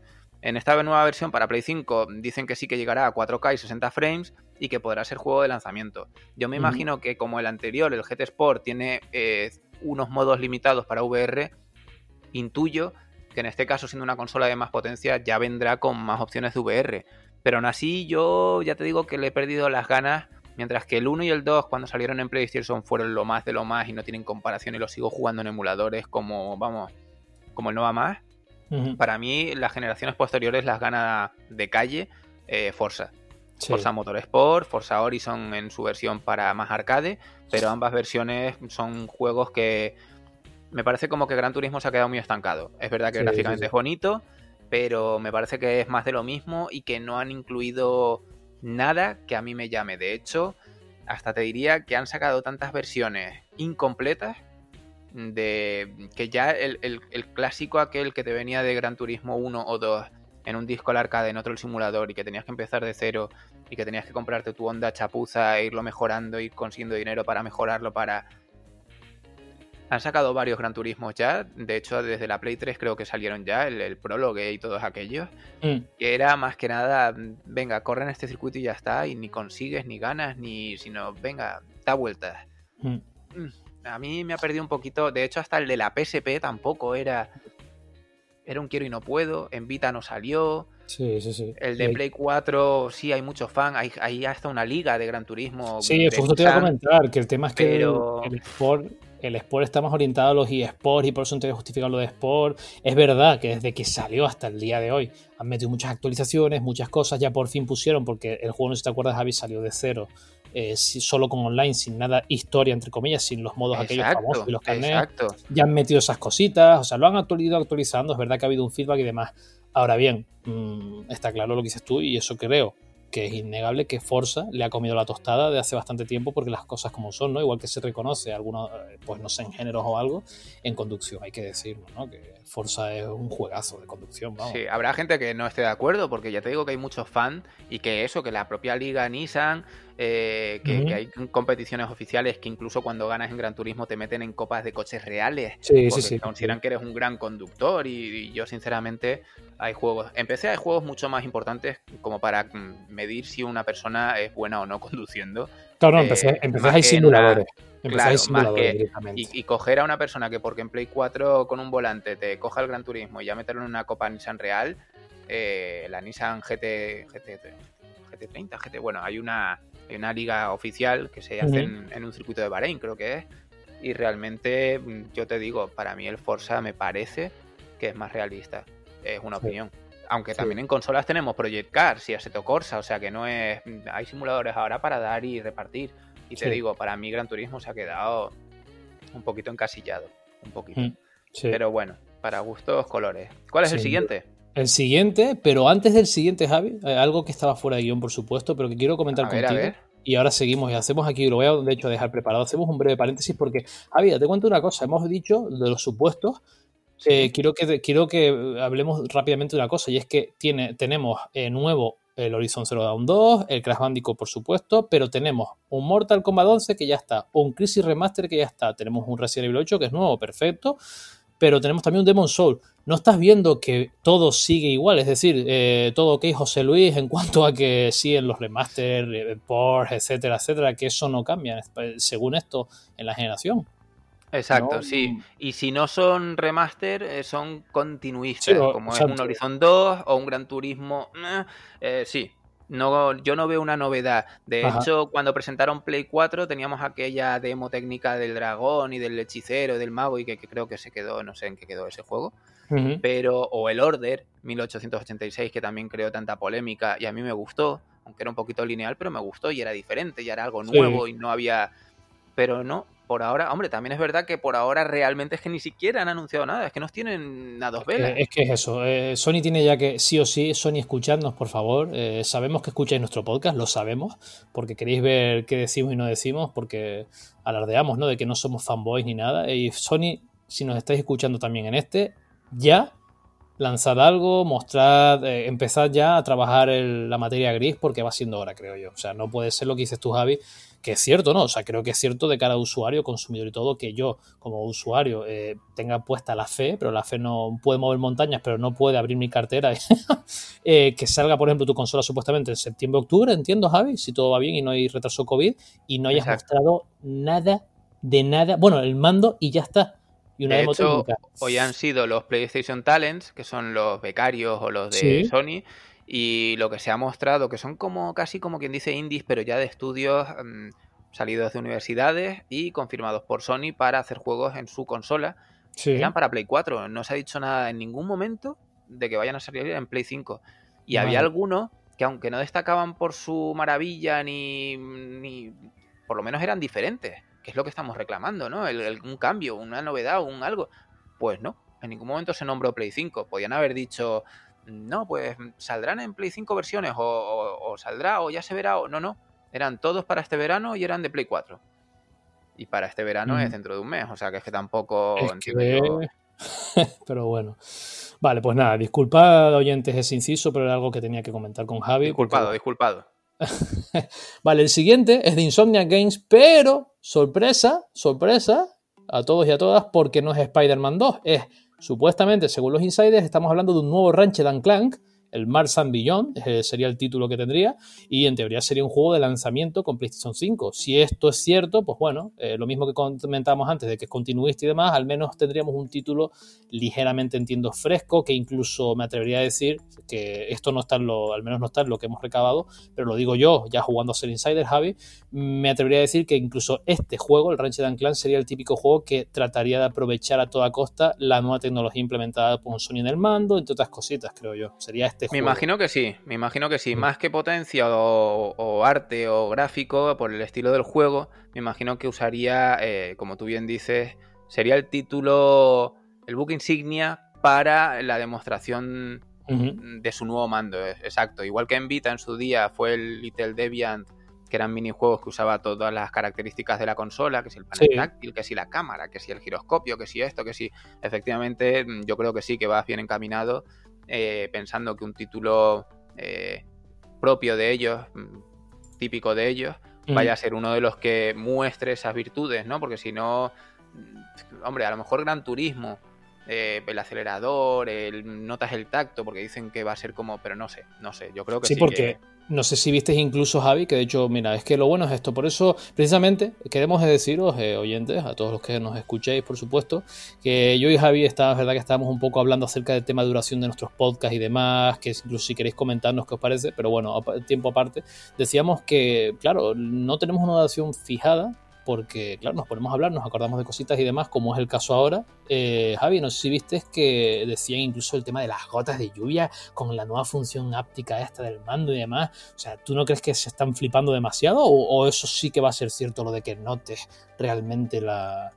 O sea, de que, de que tenga esa, sensación, esa, sensibilidad con la tecnología esta que va a tener Al el mando. Al final son cosas que, que no dependen tanto de ellos sino del desarrollador y que lo sepa aplicar al juego, porque luego pasan, claro, pasan como meros detallitos que no puedes estar usando constantemente en el juego porque si no te cansas, pero que cuando lo usan poco, pues tampoco le das importancia, porque te recuerdo también la función super vibración HD de la Switch, que al principio se usó en el 1, 2, 3 Switch. Y ya, porque ese juego era un juego en el que tú cogías el mando, lo inclinabas hacia un lado o hacia el otro, para saber dentro del supuesto cubilete virtual cuántas ah, canicas había. Me acuerdo de jugarlo, ese lo jugamos, ¿no? O tú pues, la Switch. Está considerado uno de los peores juegos de, Nintendo Switch, pero resulta que es de los pocos que realmente usa eso. Porque vibración HD no significa que cuando te peguen un espadazo vibre más o vibre menos, así ya lo hace el DualShock. Vibración HD es que cuando tú inclinabas, notabas como si fuese por dentro del mando, como si fuesen rodando las canicas. Y eso solo lo ha hecho un juego que ha pasado por ser el mediocre de la consola. De resto no hay ninguno. Entonces, que me vais a meter en un, en un mando... Mm, otro ejemplo. Cuando salió la Play 3 con el Leir, juego de dragones, se usó como juego mm, demostración de cómo funcionaba bien el Six Axis con el giroscopio, con lo de que lo pudieses inclinar. ¿Cuántos juegos más han usado eso? Pero si se le criticó un montón porque no gustaba nada y luego salió el DualShock 3 con vibración y volvimos a lo de siempre, porque ese mando no... Son, hmm. no sé, son suminadas que se usan para vender que a lo mejor luego son la bomba, sí, pero a día de hoy no me creo nada, no, no creo que sea una, una característica nueva o novedosa como para haberle cambiado el nombre a su mando emblema, porque desde el primero era DualShock 1, DualShock 2, DualShock 3, DualShock 4 y ahora de repente... Ahí bien sabemos que es por temas legales, digan, aunque digan que no digan que no. sí, sí, seguro. O sea, Ahora el Sense que eh, Sense 8. Eh, en fin. Parece el nombre de, bueno, iba a decir una, bueno, no podemos decirlo de preservativos, ¿no? Dual Sense, no parece, no creo que. Sensibles, sensibles al tacto. Sí, sí, sí, sí, sí. Eh. en fin. Luego tenemos otro título de, de, escuela Sony, que es el Uncharted Lost Legacy 2 desarrollado por Sony San Diego y sería el primer juego de la saga completamente cooperativo, con Chloe y Víctor, Víctor Sullivan, que serían jugables supuestamente en esta conferencia que nos den. Eh, ¿Cómo lo ves? ¿Crees que.? Yo, es que este no sé si es el, que salió después de, de la mujer de, de Nathan. ¿Cómo se llamaba? El que es que no sé si era un DLC del que salió después del 4. No, no, el que salió después es el de Chloe y no es un DLC, es continuación del 4, de hecho, de historia, el de Los Legacy. Es, continuación. O sea, ese es el Los Legacy. Sí, es el de Chloe. Es, la misma supuesta protagonista que sería este, Los Legacy 2 y demás. Mm. Vale, vale, vale. Es que me estaba confundiendo yo con el de Vita, que para mí fue una obra de arte. Eso te iba a decir, el de Vita, es que yo creo que que este sería algo así. Bueno, que incluso ahí, por eso un poco, eh, yo quería que tú comentase que tú eres, eres, usuario, y lo sé, de la PC Vita, y yo creo que tú le gastaste en su momento. Y yo creo que este Javi, eh, los tiros van por ahí, ¿no? Un poco por intentar hacer algo tipo eh, como con la PC Vita, que lanzaron este, o sea, lanzaron un Uncharted para la PC Vita exclusivo y demás, aparte de uno de cartas, pero quiero decir, lanzaron un Uncharted Uncharted que la gente lo demandaba. Sí, el Golden Abyss. Claro, exacto. Pues tú no crees que será algo parecido al Golden Abyss en, lo que se refiere a, a, título de lanzamiento y que también haga uso de estos controles y... Puede ser, puede ser, puede ser. Mm, mm. El tema es que, a pesar de ser el pedazo de estudio que son, estando tan reciente, eh, si supuestamente van a sacar un, un Crash Bandicoot, estando tan reciente el Last of Us 2 que sale ahora en Play 4 y tendrá que tener su versión como hicieron con la anterior para Play 5. Que me mm. vayan a sacar de lanzamiento un Uncharted. no sé yo si será de lanzamiento. No sé, no sé. A menos que hagan. A menos que hagan Javi como los Legacy. Eh, los Legacy, por ejemplo, lo que hicieron fue reciclar muchas cosas del 4 y utilizaron el equipo secundario de Naughty Dog. Entonces puede que hagan eso, con esto. Eso podría ser, pues sí podría ser. Sí podría ser. Sí, sí puede ser, exacto. Que usen el mismo motor y todo y realmente hagan un poco y efectivamente metan de alguna forma, lo, lo, lo, injerten ahí el uso del mando nuevo con alguna tontería, porque ya te digo, a mí el Golden Abyss de Vita me parece una obra de arte y es otro juego que también ha sido como un poco eh, subestimado o pasado por alto y me da una pena. Mm. Sí, y le saqué el platino y era una joya de juego. Por eso. Mm, ese mm. Sí. ¿Y tú no crees a todas estas, un poco por hacer otro pequeño paréntesis inciso en relación a eso mismo, que por eso también Luego te quejas de que duran mucho. Sí, sí, por, eso, por eso digo que al final el tema PS y demás, que insisto, tú eres usuario, eh, ¿tú no crees o, ves factible que puedan, bueno, como hicieron por ejemplo con los Gravity Rush, que de hecho se portearon a Play 4 sin problema de más, ¿no crees que a lo mejor tenga Sony algo entre manos con la Play 5 de ese estilo? De a lo mejor de repente hacer catapum y sacar, eh, por intentar un poco resucitar entre comillas lo que era PS no sé si me entiendes, algo de ese estilo. Quizás. No, no en este caso no, no porque la trataron muy mal ya han dicho que no van a sacar ninguna portátil más. Y no creo, no quiero, o sea, no, no, creo que quieran resucitar ni juegos que no hayan hecho ya. Porque la mayoría, tú lo has dicho, el Gravity Rush, eh, pues como no te hagan, pues mira, a lo mejor el Uncharted los Legacy 2 este nos la cuelan así de repente y resulta que es el Golden Abyss en HD Remaster Plus Chachi Guay para Play 5, o sea. Sí. Mm, porque, porque... eso sí lo vería, ¿eh? que te cogiesen el de la, la, Vita, igual que hicieron con el Gravity Rush y con algún otro juego, y Te, lo, te lo rehagan, pero con esa historia, sí me lo creería, porque ahí sí lo veo, o sea, a pesar de que era una obra de arte y está súper bien para ser de portátil, pero brutal, ¿eh? el que no lo haya jugado lo recomiendo porque no se nota que sea una portátil, eh, se podría rehacer con mucha más calidad, sin duda, o sea, yo esa misma historia me la meten con el motor del, del 4 y bueno, me lo compro seguro, porque el juego era brutal, pero brutal. Entonces, no sé, no sé, habrá que ver. Habrá que ver, habrá que ver. Vale, pues nada, ahora sí que ya vamos a continuar. Eh, precisamente si antes criticábamos el reciclaje, por así decirlo, continuidades, etcétera, se supone, según los insiders, según los rumores, etcétera, etcétera, que también habrían nuevas IPs en desarrollo para, Play 5, por ejemplo, como sería el No Commander, que supuestamente sería un juego, bueno, pues un juego bélico y demás, ¿no? Eh, en, que sería tipo estrategia o algo de tipo, me imagino. Sería un juego unknown. sí, unknown, como el Unknown, Players Battleground. Sea, desconocido, unknown. Sí. Eh, entonces el tema que lo único que tiene este de bueno y que eh, lleva una vez más a reforzar la teoría de que estas consolas ya van a ser PCs, literal, es que bueno, tendría juego cruzado de entrada esta IP nueva con PC, directamente con PC además, según se dice, y resaltan y recalcan mucho el tema de PC, eh, entiendo que en parte por esto mismo, ¿no? Por un poco intentar ya pues desmarcarse, ¿no? Eso en principio sería ese rumor. A ver, a ver, a ver qué nos muestran. Luego tenemos otra supuesta nueva IP, el Train Rides in Bot Temo Street. Joder, con este nombre no creo que salga nada bueno, pero bueno, vamos a tener fe. Se supone que jugaría con, eh, con, o sea, que contaría con actores muy conocidos de Hollywood.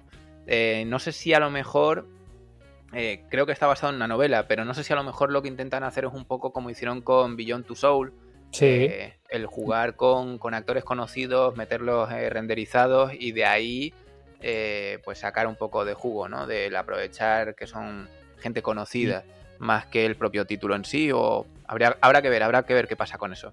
Pero vamos, que otra nueva IP, tenemos que esperar para ver realmente de qué están hablando porque no se ha visto nada, son rumores, rumores. Pero bueno, ahora llega el fuerte. Sí, señor. Un título que se empezó diciendo también como dicen aquí, entre esos 11 o tantos títulos que se han dicho, eh, que sería de lanzamiento, pero mm, ya se está hablando de que no, de que será título de 2021. Aunque se insinúa que en esta conferencia se va a mostrar una demo jugable, o una demo no, un gameplay, porque no, ojalá nos lo dejasen probar, aunque no tenemos ni la Play 5. Y se trata del Silent Hill, un juego, un juego que está creando mucha polémica, porque ya la creó en su momento. Porque el problema es que eh, son muchas cosas. Este juego da para mucho. De hecho, el siguiente bloque mm, viene por aquí. En principio va a ser desarrollado por PlayStation Japan y que llegará en 2021, como decíamos. aunque no hay muchos detalles. Se ha filtrado un supuesto tráiler, hoy lo he visto mm, por segunda vez en otro canal de YouTube, eh, en el que se veía como una escuela y se está diciendo que mm, se trata de un reboot. Ni siquiera es un remaster del 1, ni como muchos creían, no es que haya Sony comprado eh, los derechos o la licencia de PT. PT está muerto, mm, está dicho y redicho. A lo mejor me como mis palabras dentro de una semana y no es así, pero según tengo entendido, ni Kojima, ni Del Toro, ni Konami con PT están vinculados a este proyecto. Simplemente Silent Hill como marca, que sí se lo habrá dado Konami o lo que sea, y lo está haciendo Sony Japan como estudio de creación del juego. Eso es por ahora lo que se ha dicho. Eh, y, sería exclusivo, entiendo. Se supone que sería exclusivo y demás, y según es todo esto. En principio, se dice que eh, el rumor es que es un título, como decíamos antes, como de lanzamiento de consola, pero no se sabe si realmente será efectivamente para 2021, con lo cual ya no es de lanzamiento, sino que es anunciado junto a la consola. Entonces por ahí siempre se están como colando un poco con estas filtraciones. Y no sabemos si será exclusiva temporal o, mm, o no hay exclusiva, sino que realmente lo anuncia Sony porque lo quiere anunciar Sony y realmente luego sale para otras. Pero bueno, sabiendo que lo está haciendo Sony eh, Japan, no creo que sea ni temporal, sino que se quede en Sony. No tendría sentido. Microsoft sí hace esas cosas. Microsoft es de los que te pone dinero, te ayuda a hacer un juego y te dice, bueno, y a los seis meses salen otras. Dice, pero coño, pero si parte lo has hecho tú. Ya, eh, salen otras. Y tú dices, bueno, pues nada, pues vale, pues ellos sabrán. tú, sabrás, es tu dinero. sí, exacto. pero bueno, con Silent Hill yo quería preguntarte algo, porque es que realmente son de esos juegos que tocan la fibra. Sí. Eh, eh, ¿Tú a cuántos Silent Hill has jugado?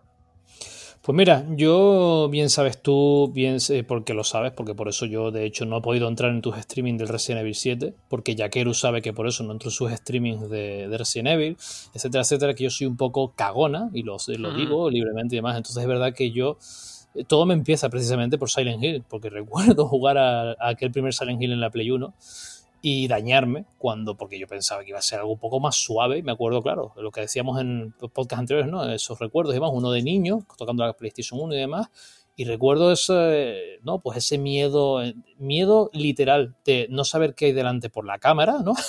Pero también ese miedo psicológico con el que jugaba y demás y eso.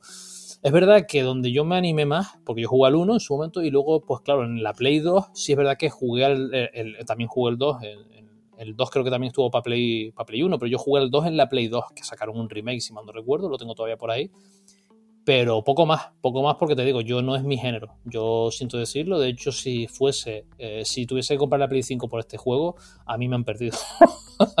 vale, es que eso, eh, ahí quería llegar. La mayoría de la gente que realmente le gusta Silent Hill Recuerdan el Silent Hill 1 porque la generación de la PlayStation 1 mm, marcó mucho y ese juego fue algo novedoso junto con Resident Evil. Y era un juego en el que curiosamente primaba el huir que el matar. Ibas con una barra de metal, mm, por mucho que tú le pegaras tenías que huir porque no matabas, sino que tenías, te salían bichos. O sea, era un juego que estaba muy bien pensado para el terror psicológico como tal. Era mm. eso, era un corre-corre que además se planteaba con muchos finales alternativos, hasta te llevaba a los extraterrestres en algunos y unas historias que vamos. El tema es que me hace gracia que cuando nos ponemos a pensar en qué títulos queremos que resuciten, siempre sale Silent Hill. Y realmente Silent Hill, los últimos, la gente no les gusta. El Homecoming, el, el, Downpour.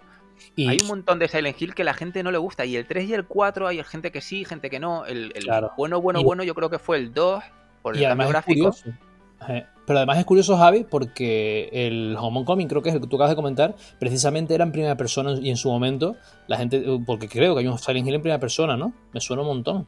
No estoy seguro si eran partes de las escenas o era entero. La verdad es que ya te digo que yo a esos ni los jugué, pero sí, me parece que en 360 salió uno que era en primera persona. Me suena que sí. Por lo menos habían escenas que estabas como en una camilla y entonces te tenías que desatar y estabas como en primera algo persona. Me suena, es que algo me suena, pero, pero está claro que si lo sacan va a ser en primera persona, porque tenemos, lo, tenemos ahí los precedentes de Resident Evil 7, de la inversión, de que ahora está tan de moda su horror en primera persona y demás, un poco. Sí, no, y, que tengan o no tengan, exacto, que tengan o no tengan la licencia no quiere decir que no vayan a aprovechar el miedo y la sensación que causó PT. sí, sí, sí. Tampoco sabemos si saldrá el famoso actor de Walking Dead, porque ese mm. sí que no lo han nombrado. A lo mejor sale o no. Pero como dicen que va a ser un reboot, eh, o reboot, no creo que, que tiren ni, ni, por PT ni por ni por actor de Walking no, no Está claro. y la escena que se ha visto, que parece que sí que es filtrado, es una especie de medio tráiler, es eso, se ve como en una escuela y la sensación es muy de Silent Hill 1. La verdad es que está bien estéticamente, pero vuelvo a decir lo mismo. Vamos a ver lo que sale, porque realmente hace muchos años que Silent Hill dejó de ser Silent Hill y Konami lo dejó de lado. Entonces, bueno, a ver, a ver si no es un intento de resucitar algo que no deberían. Vamos a ver, vamos a ver. ¿Y qué me dices de la polémica que está ahora en redes de Last of Us 2? ¿Te has enterado? Sí, de hecho, justo, que ese ya es nuestro siguiente bloque, toca hablar de, eso mismo, Javi, porque, vamos, The Last of Us 2, como bien sabes, ha sido un juego del que no se ha parado de hablar desde, desde hace bastante tiempo, ¿no? Desde tiempo atrás y no se deja de mirar con lupa, ¿no? Todo lo que rodea este juego. Hay que recordar, por ejemplo, cosas como el desarrollo tan polémico que ha tenido en el estudio Naughty Dog, ¿no? Con el tema del trato a los trabajadores. ¿Cómo, se llama eso? El, el crouch, ¿no? El, crunch, el crunch, sí, sí. El crunch. yo sé que los crunch, yo sé que los crunch son unos cereales que son buenísimos, pero claro, ahora por culpa de ese término. Y una exacto, chocolatina, ¿no? exacto, y una chocolatina, pero por culpa de esa terminología ahora me voy a cagar en todo porque ya no me tomo más esos cereales. Porque me claro, estás maltratando al desarrollador. Exacto. Estás maltratando al desarrollador con tu crunch de chocolate. Entonces, claro, no solo es el crunch, sino también los supuestos retrasos, los cambios de fecha de lanzamiento, las modificaciones, el no sale, el de repente llega y sale, las filtraciones de prácticamente todo el juego, supuestamente, etcétera, etcétera, etcétera. Pues resulta, Javi, que ahora cuando por fin el juego ve la luz, cuando ya eh, vamos a tenerlo entre nuestras manos el próximo mes, porque ya es oficial y ya va a estar, ahora Javi resulta que no para de hablarse de que hay un notable, notable, y lo vuelvo a poner en negrita, cursiva, comillas, notable, downgrade que está teniendo el juego, eh, se supone, ¿no? Según imágenes y todo. Eh, Javi, yo lo que opino de esto es que al final... a ver, yo personalmente he visto las imágenes. Mm, yo será que ya tengo una, una, como de hecho lo hablaba esta mañana con un amigo, ¿no? Que estaba enviándose un equipo de gaming, que si una gráfica de no sé cuánto, de 500, 600 euros y burradas así. Y yo le decía, mira, mira Gaby, será que yo tengo el ojo tonto, porque yo, porque me explico, mm, yo ya mm, con que me pongas un juego a 1080, Mm, sí, en 4K tiene su, por supuesto, pero, pero yo al menos yo tengo que verlo en una tele, para poder apreciar esas cosas. Yo, por ejemplo, es verdad que en su momento tuve que fijarme varias veces para ver el downgrade de los charcos de agua del Spider-Man y no sé qué. Yo te digo, yo he visto esas imágenes, Javi, y hay downgrade. Sí, lo, lo hay, lo hay, vale, pero no creo ni mucho menos que sea como para que ahora se esté tachando de esta manera el juego y más con todo lo que ha tenido detrás. No sé qué. A ver, yo, yo las imágenes que he visto esta misma tarde, eh, como bien decía el chico que las puso por YouTube, porque también era un vídeo que comentaba el chico y tal, porque ya estaba también cansado de la crítica, porque no hemos visto el juego, efectivamente. Estos son imágenes antiguas que han salido ahora porque la crítica que viene siendo un poco de también de lo que hablábamos antes del Unreal Engine 5 es que si todo lo que nos están mostrando es para ponernos los dientes largos y son la típica recopilación de imágenes chulas, bonitas, maravillosas y cuando juguemos veamos el motivo real por el que se ha estado retrasando el juego X fechas. Entonces, que porque sí que han reconocido los de Naughty Dog en su momento que se habían visto con problemas y que por eso eran muchas de las razones. No dijeron, no, el COVID, no, el, no, no se habían visto con problemas para que saliese bien. Y como tú bien dices, está la presión a los programadores, el crunch, etcétera, porque mm, el juego parecía que no estaba saliendo como debía. A mí me da la sensación un poco también que realmente lo estaban haciendo casi que para Play 5 y han tenido que optimizar mucho los recursos para Play 4. Naughty Dog son unos genios, seguro que el juego va a ser la bomba. No criticamos el juego porque todavía no ha salido, Efectivamente. Ya, lo haremos cuando salga un podcast especial completo sobre el juego. Y además, yo creo que lo haremos completo sobre el juego, porque ese nos lo pasaremos ambos y, hablaremos a gusto. Sí. Eh, es un juego que lo merece. Pero es verdad que las imágenes que yo he visto no son dignas de una compañía como Naughty Dog. Una de ellas es eh, a la protagonista por un tejado de nieve. Y la nieve es no tiene luces, no tiene sombras, no tiene nada. Es como blanco, blanco, blanco, blanco exagerado cuando hemos visto un Last of Us 1 mm, que se nos cae la baba con la jirafa, etcétera, etcétera, etcétera. Pero Javi, ¿tú no, crees, ¿Tú no crees que esa, imagen, por ejemplo, yo la vi, cuando tú me lo comentaste y demás, me llamó la atención, pero tú no crees que, que como decías antes, por ejemplo, pueda ser algo tempranero o incluso no crees que, que, pueda ser precisamente que a lo mejor yo cojo ahora unas capturas, por ejemplo, de pantalla del Final 7 Remake y cuando las exporto y demás, las exporto con una calidad peor y digo, mira, mira, o sea, es que me, parece incluso algo de, algo de ese estilo a mi percepción, no sé, tú no lo ves como... Es, un vídeo, no es una captura plana, entonces cuando ves que la escena es toda blanca y que parece como corcho blanco sin nada. Es raro, es raro. Pero es que luego hay más. Ha pasado con el Final 7, por eso digo que no es nada raro. Hay momentos mm. en los que los objetos dices, hostia, mm, que esto ha pasado de ser el pelo de Cloud lo más brutal, lo más maravilloso, a ver en la pared un extintor que es un papel. por ponerte un ejemplo. Pues con esto ha pasado lo mismo. Hay texturas que se han puesto en los vídeos estos en los que de repente ves que no tienen ninguna, ninguna, ninguna calidad y que los personajes enemigos son de la altura de, como decimos siempre, por poner el ejemplo del GoldenEye. Un personaje que viene hacia ti con cuatro polígonos y como muy mal hecho. Entonces, este chico, por ejemplo, que comentaba el vídeo, decía, bueno, a lo mejor es uno. No quiero creer que sean muchos más y que sea un momento puntual porque han tenido que reducir la carga poligonal o lo que sea. Pero mm, si te quedas con esas imágenes y dices, hostia, ¿cómo puede ser que una empresa así no, haya, no haya mimado esos detalles? Sin ir más lejos, los creadores de Good of War hace un mes más o menos pasaron un vídeo súper gracioso por Twitter en el que el animador principal o uno de los animadores se autocriticaba porque decía, joder, nadie se ha dado cuenta del gambazo que hemos cometido.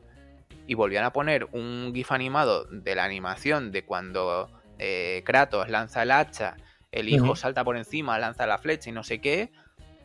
Y nadie se daba cuenta, excepto los que son diseñadores gráficos que lo paraban, lo miraban y decían, mira, mira, cuando está tensando el arco, la flecha no concuerda con el ángulo del doblez de la cuerda. Y tú dices, vale, pero es que eso lo estoy viendo en tiempo real en el juego y la animación va tan rápida que no lo vas a ver ni de coña. Y luego decían, no, y es que encima luego cuando salta está lanzando la flecha con la otra mano. Vale, pues el tío es ambidiestro, ¿yo qué quieres que te diga? O sea, si lo dice el propio creador, se está quejando él mismo de las exigencias que tienen, alucina.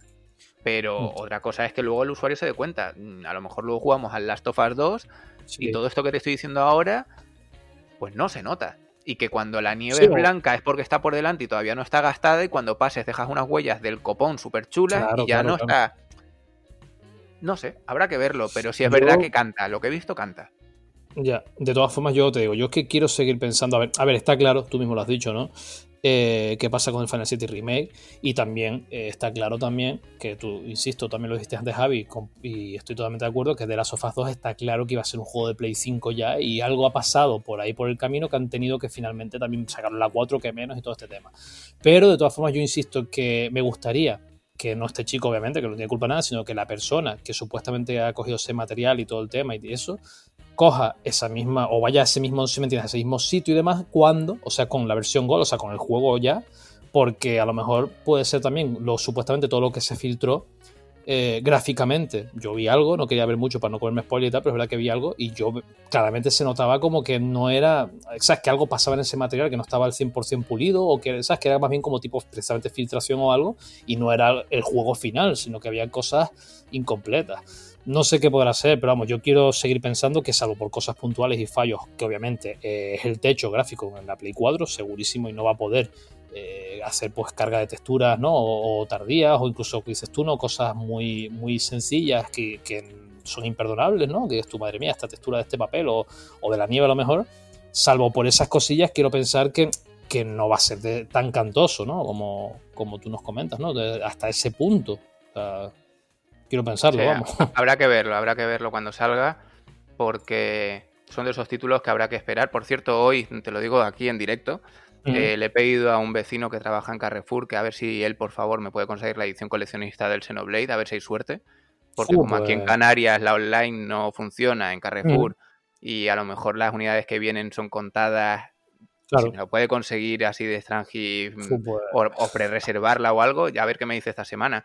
Pero quiero decir que hay títulos que son sí o sí de, pillar, como este Xenoblade que yo te había dicho. Si no es la coleccionista, no creo que me la pille, porque la normal la podrás conseguir en cualquier momento. Claro, claro. Y, este Last of Us, mm, lo dicho, cuando salga salió y mm, del que voy a hablar ahora. Eso, hoy, eso te iba a decir hoy, hoy, uf, hoy orgasmo, orgasmo a tope Y de hecho, un colega lo jugó después de mí y la misma sensación que tuve yo. Mm, la tengo que describir porque es que, buf, buf. Otro título que tengo que comprar cuando salga, que también se ha retrasado, como no, es el, el Iron Man VR. Por Dios, por Dios. Yo soy Iron Man. Es que no me he sentido así en, mi vida. O sea, mm, lo bien representado que estaba, lo cómodo que es a pesar de ir volando, que no te marea nada porque solo está en VR, solo en Sony, en PSVR, no va a salir ni en, ni en Steam, ni Oculus. O sea, que es un exclusivo. Totalmente, totalmente. Un exclusivo brutal de Marvel para Sony, para PSVR. Y ya te digo que ha sido una experiencia, vamos, brutal. Eh, por si alguien lo quiere, puede buscar el, mi Twitch, que es Neodriver24, o, mi canal de YouTube, que no sé si es Javier Gracia González o Javi Gracia, o, pero vamos, que, si no, también sale publicado en mi tweet, en mi Twitter, que es arroba Javi Gracia, ahí sale cada vez que hago un gameplay y entonces podréis acceder al, al Twitch. Y os digo que aparte de reíros de mí, porque me lo paso pipa cuando, cuando hago un streaming, tengo pocos seguidores y por eso a lo mejor también me suelto, pero vais a alucinar con el juego, con, este vídeo. Eh, creo que es de las veces que mejor empleo se ha hecho de los Move.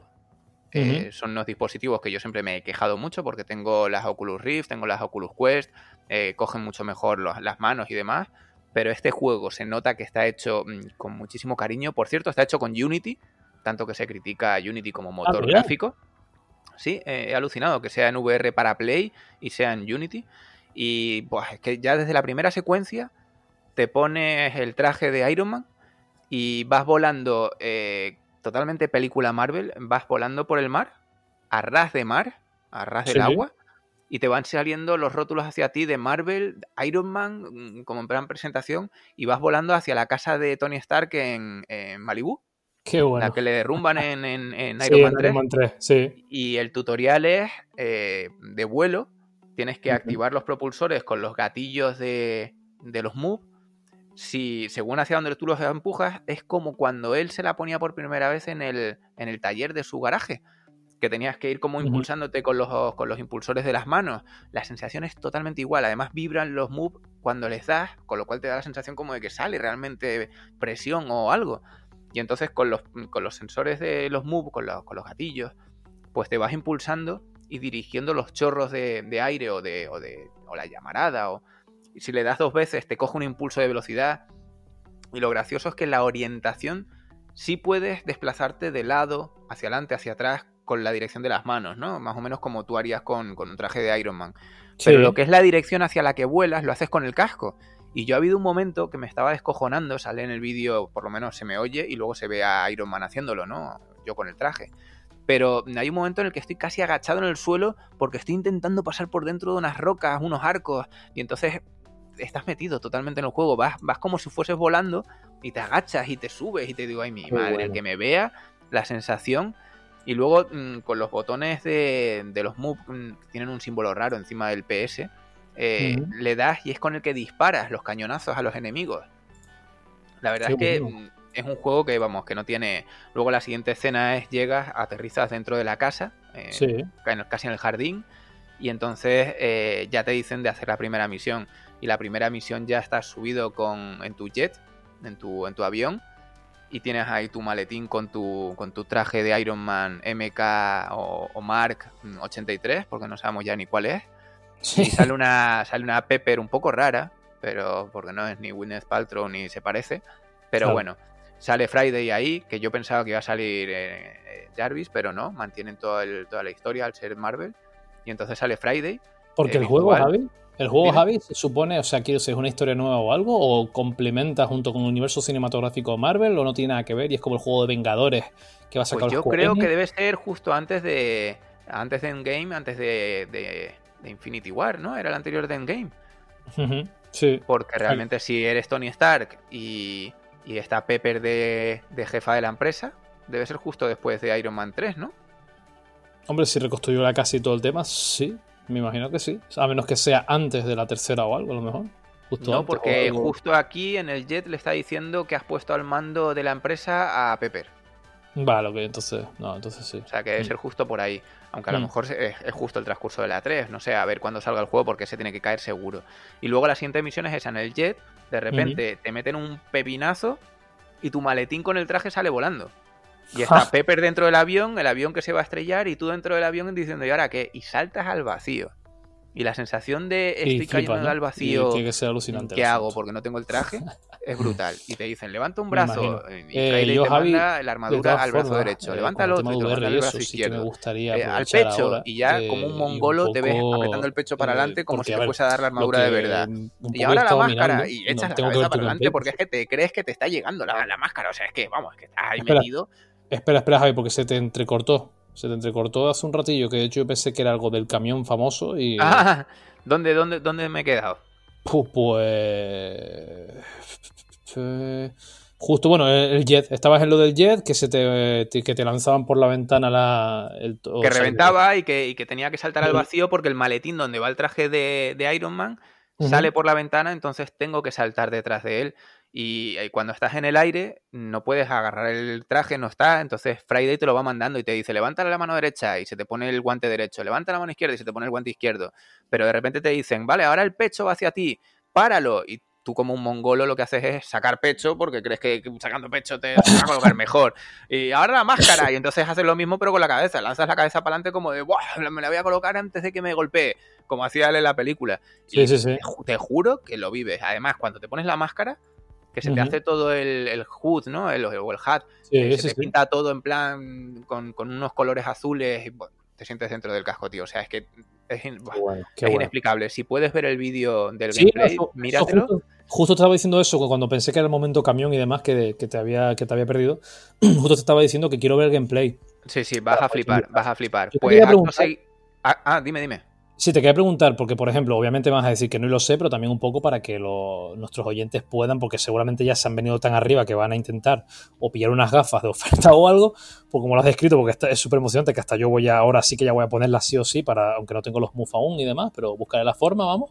Pero con respecto al Batman, por ejemplo, que tú lo probaste, tuviste la, bueno, la suerte si me lo permite, sin, acritud, quiero decir, pero que, es verdad que lo probaste en su momento de lanzamiento, ¿no? Si mal no recuerdo, el Batman. Sí, el día que salió digital lo, pillé, me lo pasé. con, respecto, a este Iron Man y demás, eh, ¿has notado esa evolución? Y, o sea, un poco ya entrando en el tema VR, un poco precisamente focalizado al VR y eso, ¿has notado la evolución del sistema, la percepción, gráficos o todo? A ver, gráficamente se parecen mucho. La verdad es que los dos a nivel gráfico son muy buenos. Muy buenos. Y mira que son juegos simples pero el Batman era una videoaventura un poco sosa, porque era como muy corta, lo único que gráficamente era precioso, pero este Iron Man es que es lo que te digo, es que estás dentro del juego.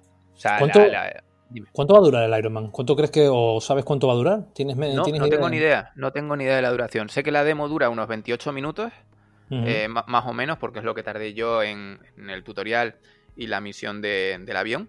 Sí. Que además, como te iba a decir, pues luego te tienes que enfrentar a una especie de drones que vienen a por ti.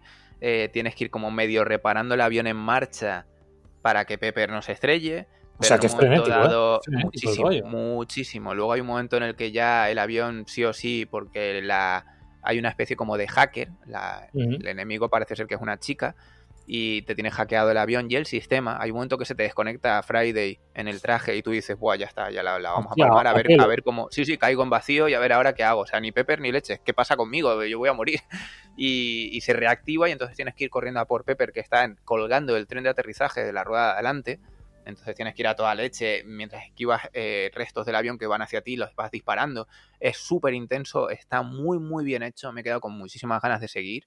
Y la verdad es que eh, es eso, gráficamente me recordó al rollo de, del Batman, pero, pero con toda la movilidad y toda la gracia que le faltaba al, Batman.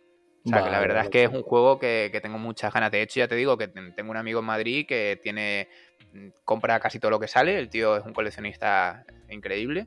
Y de las PSVR llevaba yo tiempo diciéndole, venga, enchúfalas para jugar un cooperativo al Farpoint o algo, venga, vamos, venga, igual que te digo a ti siempre, ¿no? Venga, vamos a jugar, vamos a jugar. Además, a mí me encantan las VR y ahora eh, estoy enganchado, como tú bien has dicho, al Resident Evil 7 y tal. Y hoy cuando me dijeron salió la demo y encima si la juegas te regalan un traje exclusivo para cuando juegues al juego. Dije, vamos, desde que salió ya lo jugué y lo subí. Y, y se lo decía a este amigo de Madrid Y lo mismo, él ha jugado un par de horas más tarde que yo y uf, flipando, pero flipando con la sensación, con, con la inmersión. Con... Eh, yo soy Iron Man, es que no, que no hay más palabras. Qué bueno, qué bueno. No, pues te digo, por como me lo has descrito, yo al menos sí que estoy súper afilado y seguro que los oyentes también, vamos, tiene una pinta brutal la cosa, o sea, habrá que ver eh, tema lo único, duración, que sabes que siempre, ¿no? Eh, a las VR les ha acompañado un poco la polémica esa, ¿no? De que no tienen juegos eh, con una historia tipo, pues no, como está Man, por ejemplo, o como el Batman, o como por ejemplo el, no recuerdo el nombre ahora, pero que es una también que en, las demos, a ver cómo te explico yo, a ver si me explico yo. En la demo, uno que traía cinco o cuatro minijuegos, no sé si te acuerdas, que uno de ellos era de tiros y demás. Vale, pues salió una. ¿Cómo se llamaba? ¿Eh, dime. Playroom, creo que se llamaba o algo así. Sí, o que en el Playroom pues sacaron una continuación solo de ese juego, de ese minijuego, sacaron un juego. Que, el London Haste. Ok, ok, vale, eso ves, perfecto, sabes que tú lo sabías. El London Haste, pues London Haste también se decía que, se dice, ¿no? Que es muy bueno, que es espectacular, pero bueno, lo único que se critica un poquito es el tema de duración, que podría durar un poco más, que, pero aún así creo que son 4 o 6 horas, ¿eh? O sea que aún así creo que está bastante bien. pero bueno, se critica un poco. Pero por ejemplo, el Resident Evil, el 7 Oye, estaba viendo. No, pero, pero flipan una cosa. Yo llevo ya dos horas de juego subido y debo llevar un 20% del juego solo. Y dos horas, ¿eh? Estoy jugando bastante rapidito. Yo ya he visto uno de los trofeos que te dice pásatelo en cuatro horas. digo, que cuatro horas de juego, una leche. Este no tiene un gameplay de cuatro horas, esto tiene que durar muchísimo más. Y yo, de hecho, ya casi me lo había acabado con unos amigos hace mucho tiempo. Y yo, yo estuve dos noches a lo mejor, pero sus siete horas cada noche dándole a tope. Y no creo que sea un juego corto. Y eh, hablamos de un Resident Evil, o sea que de hecho la gente se lo ha pasado sin VR porque es el mismo, lo único que aquí tienes la opción de VR. Quitando el Batman, creo que los juegos que hay en PSVR tienen una duración bastante decente, la verdad es que sí. A ver, el Farpoint también se quejan de lo mismo, pero han metido el modo multijugador con oleadas y tal. Sí, que es un valor añadido. Sí, y dentro de lo que cabe, oye, yo creo que en breve también subiré algún, algún vídeo. Sí. Porque le estoy cogiendo el, gustito a esto de streamear los de VR, es muy divertido. Pero tienen duración, tienen, tienen una duración bastante aceptable. Ya te digo, y el Iron Man yo tengo fe de que, de que va a durar bastante más de lo que parece. No sé. También es verdad que los, perdona, los PS World estos de con, que venían con lo del London Haste y tal, el que mm. venía era una demo que era como de como de prácticas de tiro al blanco dentro de un garaje o dentro de un almacén que disparabas y tal con los moves. Y bueno, la verdad es que ahí es una de esas veces que yo decía que lo de los moves no me acababan de convencer. De hecho, también tenía el Until Down Rush, no sé qué, Blood Rush o algo así. Y los moves había que estarlos calibrando cada dos segundos porque al final acabas disparando con el brazo medio torcido. No me convencía nada. Era muy divertido, intenso, la verdad es que siempre mola lo de disparar tú apuntando, ¿no? Como yo siempre lo he dicho, soy muy de los Time Crisis, por eso me gusta el Farpoint. Mm, quiero probar el Firewall Zero Hour este de, tipo Rainbow Six, pero en VR. Mm. Pero, pero porque me gustan ese tipo de juegos shooter en los que tú realmente apuntas con el arma y, interactúas más, claro, y las esquivas y todo. Yo me acuerdo en el Playroom este ¿no? En el London, en el London Haze era, ¿no? El de que estaba dentro del Playroom, no el otro.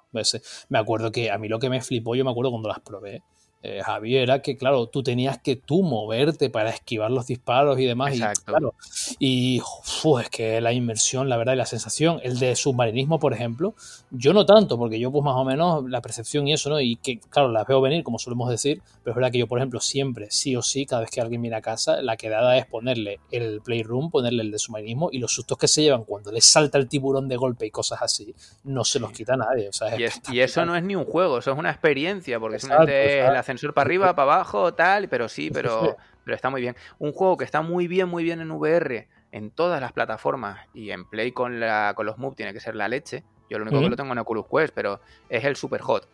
Ahora que dices lo de esquivar y demás. Porque es brutal que con lo de la cámara lenta tienes que esquivar el disparo, lo ves venir, eh, tienes esa sensación de volumen, de integración, de cercanía. ¿Ese, juego, Javi? ¿Ese requiere de los moves o no? Creo que sí. Creo que sí, ah, que es obligado. Que lo he visto de oferta, que hasta dicho yo, madre mía, qué precio, que lo he visto de oferta creo que en un par de euros, y no es broma, en sitios, en algunos sitios el Super Hot. Es que, es, que es un juego que empezó siendo un indie, pero se ha vendido muchísimo, muchísimo. Porque espera, ahora que te, ahora que te lo digo, eh, los moves son necesarios quizá, pero para VR, porque realmente ese juego salió sin VR también para Play, para Xbox y para todo. Ah, Entonces, a lo mejor, mm, si te lo pillas, lo puedes jugar normal. Pero para VR no estoy seguro, te lo miraré porque merece la pena, ¿eh? es un juegazo, la verdad. Bueno, y, ya que estamos tocando, antes de que finalicemos, ya que hemos tocado un poco el tema VR y que tanto te gusta y eso, eh, tú, bueno, tú y yo, por ejemplo, de hecho, un poco para que los oyentes lo tengan en cuenta y eso, ¿no? Estamos hablando de hacer unas partidas y eso, que yo estoy pendiente de montar todo el tinglado, que es verdad que a mí me da mucha pereza, pero lo montaré. Pero juegos, por ejemplo, que, que tú eh, recomiendes o que hayas descubierto, o porque, por ejemplo, a veces decíamos, yo te comentaba, ¿no? Que tú has vuelto de nuevo a las VR, bienvenido una vez más. Y te comentaba, por ejemplo, te comentaba, por ejemplo, el No Man's Sky, que tiene exclusivo ese parche, ¿no? Esa, esa, bueno, y empecé también, pero ese tema para en primera persona, que aparte de todo lo que ha metido contenido, la inmersión del juego es brutal. Eh, algunos otros juegos y también tu experiencia con el No Man's Sky, que me encantó cómo lo describiste. Eh, cuéntanos un poco, Javi. Eh, A ver, como bien has dicho, es muy importante el tipo de controles que tiene. Farpoint y, y Firewall Zero Hour lo que tienen de bueno es el uso del aim controller, la pistola que, tiene su propio move incorporado. No es que se lo pongas, sino que viene ya con sus dos sticks para, para moverte y demás. Entonces, por, un lado tienes esos juegos, que además es compatible también con el Doom, con el Arizona, el de zombies, y creo que había algún juego más que usaba ese dispositivo. Es muy importante este dispositivo o los controles porque es lo que te lo que le da la gracia al juego, ¿no? Porque por ejemplo luego tenemos, como decíamos, el, el Until Down, que hace control, hace uso de los controles Move. También tenemos el, bueno, el Batman, eh, ahora tendremos el Iron Man. Pero es muy importante, como tú bien has dicho, por ejemplo, cuando se lo han integrado al No Man's Sky, no solo le han puesto el modo VR, sino que le han puesto los Move. Lo cual mm, uno diría, oh, saca cuartos, cada move te cuesta un riñón y no, no, en este juego se nota y se agradece. Porque el gran fallo que tiene mm, eh, no Sony, no vamos a criticar a Sony en este caso, sino los que desarrollaron los juegos.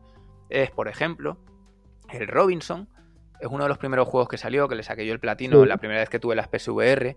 Es un juego que gráficamente es muy bonito, aunque es una medio aventura gráfica con la aparición de algún dinosaurio puntual, pero es una aventura gráfica de ir consiguiendo cosas. Y literalmente llevas en la mano un move.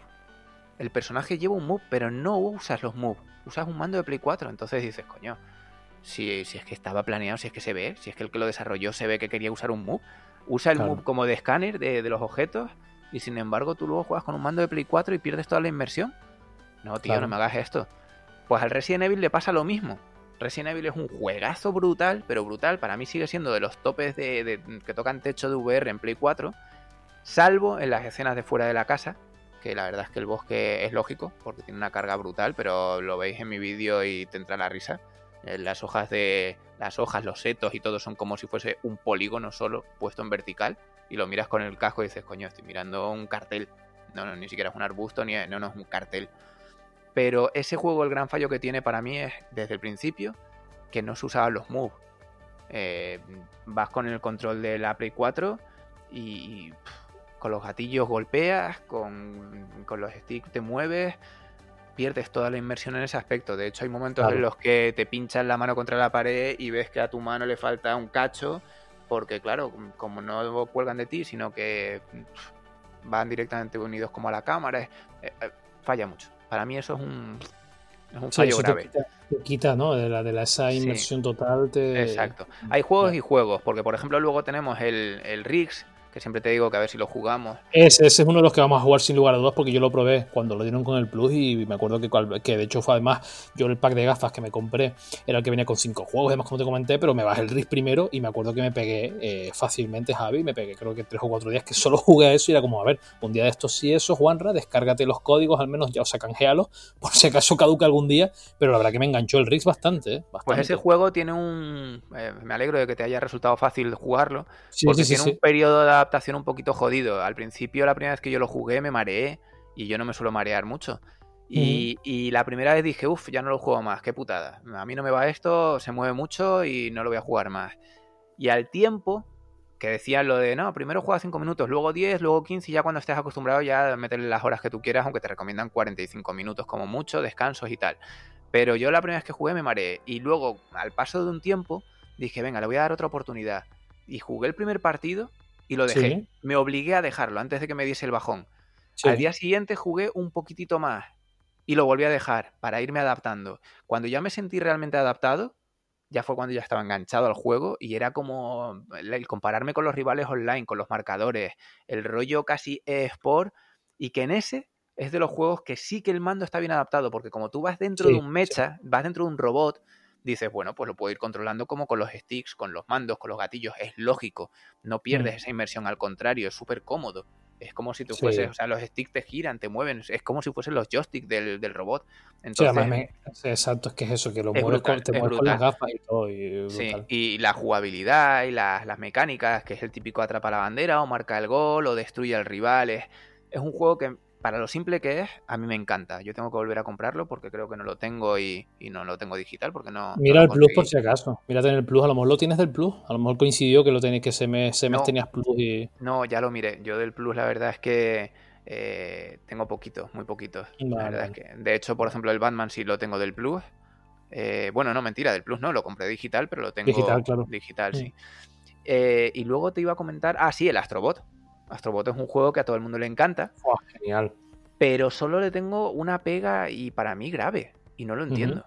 Y es que resulta que el Astrobot completo, que es el juego este, eh, no tiene modo dos jugadores. No tiene un cooperativo, ni un. ni siquiera local. O sea, yo no tengo para ponerle aquí con, con, mi novia o con un colega, toma el mando y vete guiando, o vete tú al lado, o. Y yo juraría que en los del Playroom este había varios juegos de robots en los que jugabas con varias personas. De hecho, uno miraba en la pantalla de la tele y te iba diciendo esto o lo otro. Habían juegos que eran como del escondite. O había uno que era como de vaqueros, que tenías que decirle eh, quién era quién según el rasgo que tú veías dentro de las gafas para que tus compañeros mm, le pegasen el tiro al que, al que era el culpable. No sé. Había, yo es que sé que, de los de Astrobot viene de una demo de un juego que salió en, en la demo esa que venía con las PSVR. Sí, sí, sí. Y yo ya te digo que estoy casi seguro que en ese juego se podía jugar a doble. No sé, no. yo la verdad que si te digo, la verdad te miento, no, no, recuerdo tanto. Habrá que mirarlo, porque es verdad que si es así, es curioso, cuando más, pero habrá que mirarlo. Me, me, parece que sí, me parece que sí, mm. pero, pero no estoy seguro. Pero bueno, en principio, no sé, la verdad es que hay suficientes juegos buenos de PSVR. No he probado mm. el Skyrim, que también usa los moves no he probado el, el Doom, tampoco lo he probado yo. Y no sé si me dejó alguno en el tintero. No estoy seguro, no estoy seguro. Pero bueno, yo creo que deberíamos de ir ya revisando los futuros lanzamientos, ¿verdad? Sí, exacto. Es más, tras habernos metido de lleno ¿no? en la realidad virtual, Javi, yo creo que sí, que ya efectivamente ya toca, como cada semana, hacer ese repaso rápido al listado de juegos que salen, ¿no? Sin olvidar que, bueno, vamos ahora, yo creo, a mirar lo que queda de mayo, que todavía quedan un poquito, pues miramos mayo y demás. Y es verdad que. Es verdad que Exacto, y aparte que recordarle a nuestros oyentes, eso sí, que estamos modificando constantemente. Es más, ahora mismo va a haber una pequeña, un pequeño añadido que lo comentaremos, ¿no? Para que vean que estamos trabajando en ello. Así que nada, sin más preámbulos, si quieres empezamos. Eh, bueno, pues justo de hecho ya mañana, mañana 22, tendremos el Wonderful 101, que hay que recordar que por tema COVID y eso van a dar claves para poder disfrutarlo. Eh, juegazo, la verdad. Juegazo que, bueno, ya de eso hablaremos en el próximo podcast, pero este juego, por ejemplo, Javi, que tú y yo lo hablábamos, eh, se las trae en cuanto a temas de prensa y demás, que hablaremos de eso el próximo podcast, yo creo, que puede ser una buena temática. Hay que anotarlo, sí, sí, hay que anotarlo y además te voy a hacer un comentario gracioso. Resulta que ese juego, como bien has dicho, la versión física se ha retrasado, a la mm. gente que lo adquirió en Kickstarter les han dado la clave para Steam, pero resulta que ya está filtrado pirata. O sea, que se puede jugar pirata en Switch y no lo pueden jugar los que lo tienen comprado. Es que tiene tela la cosa, ¿eh? Imagínate. En fin. Bueno, el día 26 tenemos el Minecraft Dungeons. El día 29 tenemos el XCOM Collection. 29 también tenemos el Bioshock Collection. 29 también el Borderlands Collection. 29 nuestro queridísimo Xenoblade Chronicles. Exacto, que no será por no decirlo. 29 también el Adams Adventure. A ver qué tal ese, a ver, a ver quién lo pilla antes. El 29 sale el Shantae and the Seven Sirens. Y luego comentar también, añadir que, bueno, que en la Epic Games Store, como siempre, están regalando juegos. Eh, además, ahora están con un juego secreto eh, como que te ponen un contador de varios días o horas y entonces te van abriendo distintos juegos. No deja de ser lo de siempre, te regalan un juego pero no lo sabes con preaviso como antes, sino que de repente aparece. El mm. último fue el GTA V, del cual quiero deciros que hay un mod para PC para jugarlo en VR muy, muy, muy serio. Está muy bien. Actualmente están regalando el Civilization 6. Vale. Y eh, también decir que con el GTA V, y no sé si con el Civilization, pero eh, suelen regalar como si lo hubieses adquirido. O sea, te lo están regalando, pero es que encima te dan un cupón de descuento de 10 euros. 10 euros, sí, aplicable a cualquier compra superior a 15. Con lo cual, juegos como el Metro Exodus, que es exclusivo de la Epic Store, se te quedan en 9 euros, por ejemplo. Ese cuesta 19. Me parece un precio brutal, por, la verdad. Por, 9 euros, ya ves, y te vuelven a dar otro cupón de 10 euros para gastar. O sea que ahora mismo la Epic está intentando pegar duro. Ahí teníamos mm. nuestra presentación del Unreal 5 y ahora encima están intentando pillar pillar clientes, vamos, intentar robarles a Steam todos los que puedan. Sí, sí, sí. Sí, pues con Epic empezamos, con Epic ya Javi hemos terminado, por así decirlo, ya eh, lo que viene empieza, bien termina. Eh, si te parece bien, pues nada, vamos a arrancar ya con, con estos bloques más que interesantes. Vamos a hacer una pequeña despedida ¿no? en el día de hoy, pero no sin antes, Javi, agradecer a todos y cada uno de nuestros queridos oyentes el haber estado aquí con nosotros eh, en este más que agradable ratito. Y por supuesto yo por mi parte, Javi, te doy las gracias una vez más por estar como cada semana conmigo aquí y bueno, creo que es más que correcto, más que medido ¿no? y necesario que tú también te despidas y digas todo cuanto quieras ahora antes de que ya arranquemos la caña, que ya va tocando. Nada, nada, yo paso porque no nos oye ni el tato, no nos vamos a engañar, que nada, que broma. Ojalá nos empiece a oír gente eh, como siempre decimos, que si nos tienen que corregir o opinar o decir algo, que nos lo digan, ya sea lo de la duración o detalles o mm, coladas o lo que queráis. Estamos abiertos a todo tipo de opiniones. También os podéis mandar bragas, sujetadores, mm, cartas de amor, mm, sin importar el sexo, qué narices, no somos así. si son de chicos, pues se las mandamos a Frigo y ya está, para que se queje. Y no hay problema, no hay problema. Aquí estamos para, para seguir creando contenido seguir llevándoos la información a casa como cada jueves, noche, viernes, eh, según cuando lo vayáis a escuchar. Y nada, recordaros a todos que ya estamos también en iTunes para vuestros iPhone, iPad y, iPod. Uy, que me bloqueo. También creo que en el iTunes, en, los MacBook, también lo podéis oír. Así que ya no tenéis excusa para no oírnos. Y como cada noche, no solo agradecer a los oyentes, sino a Juanra por aguantarme una noche más y por, bueno, por pasar este buen ratito, que al final, oye, hemos cumplido. Seguimos por debajo de las dos horas, a ver si nos mantenemos. Nada, muchísimas gracias, Juanra, y hasta el próximo jueves. Gracias a ti, Javi. Y nada más, recordad, eso sí, no sin antes despedirnos, insisto, que podéis seguirnos en nuestras redes sociales. Es más, insistimos encarecidamente en que para cualquier tipo de comentario, sugerencias, críticas constructivas, cualquier tipo de cosa, eh, no dudéis en entrar en contacto con nosotros. Eh, a mi compañero Javier, podéis, por supuesto, Javier Gracia, eh, por supuesto, lo dicho, seguirle tanto por Twitter, arroba Javi Gracia, como en su web, muy muy buena web, www.croquetastecnológicas.com, más que recomendada, insisto, queridos oyentes, echar un vistazo porque es bastante, bastante buena en cuanto a contenido. Y luego, pues bueno, este humilde servidor que os habla, que en YouTube es como no, dueleme, y luego pues arroba Juanra con J. Eh, lo dicho, estas son nuestras, nuestras redes sociales, nuestros contactos. Insistimos que podéis sugerirnos todo cuanto queráis y que agradecerlo además, que ya sabemos que tenemos ahí un par de, de oyentes y la cosa va en crecimiento. Y nada más, gracias por estar ahí. Nos vemos la semana que viene, como siempre. Y nada más. Adiós, adiós, adiós.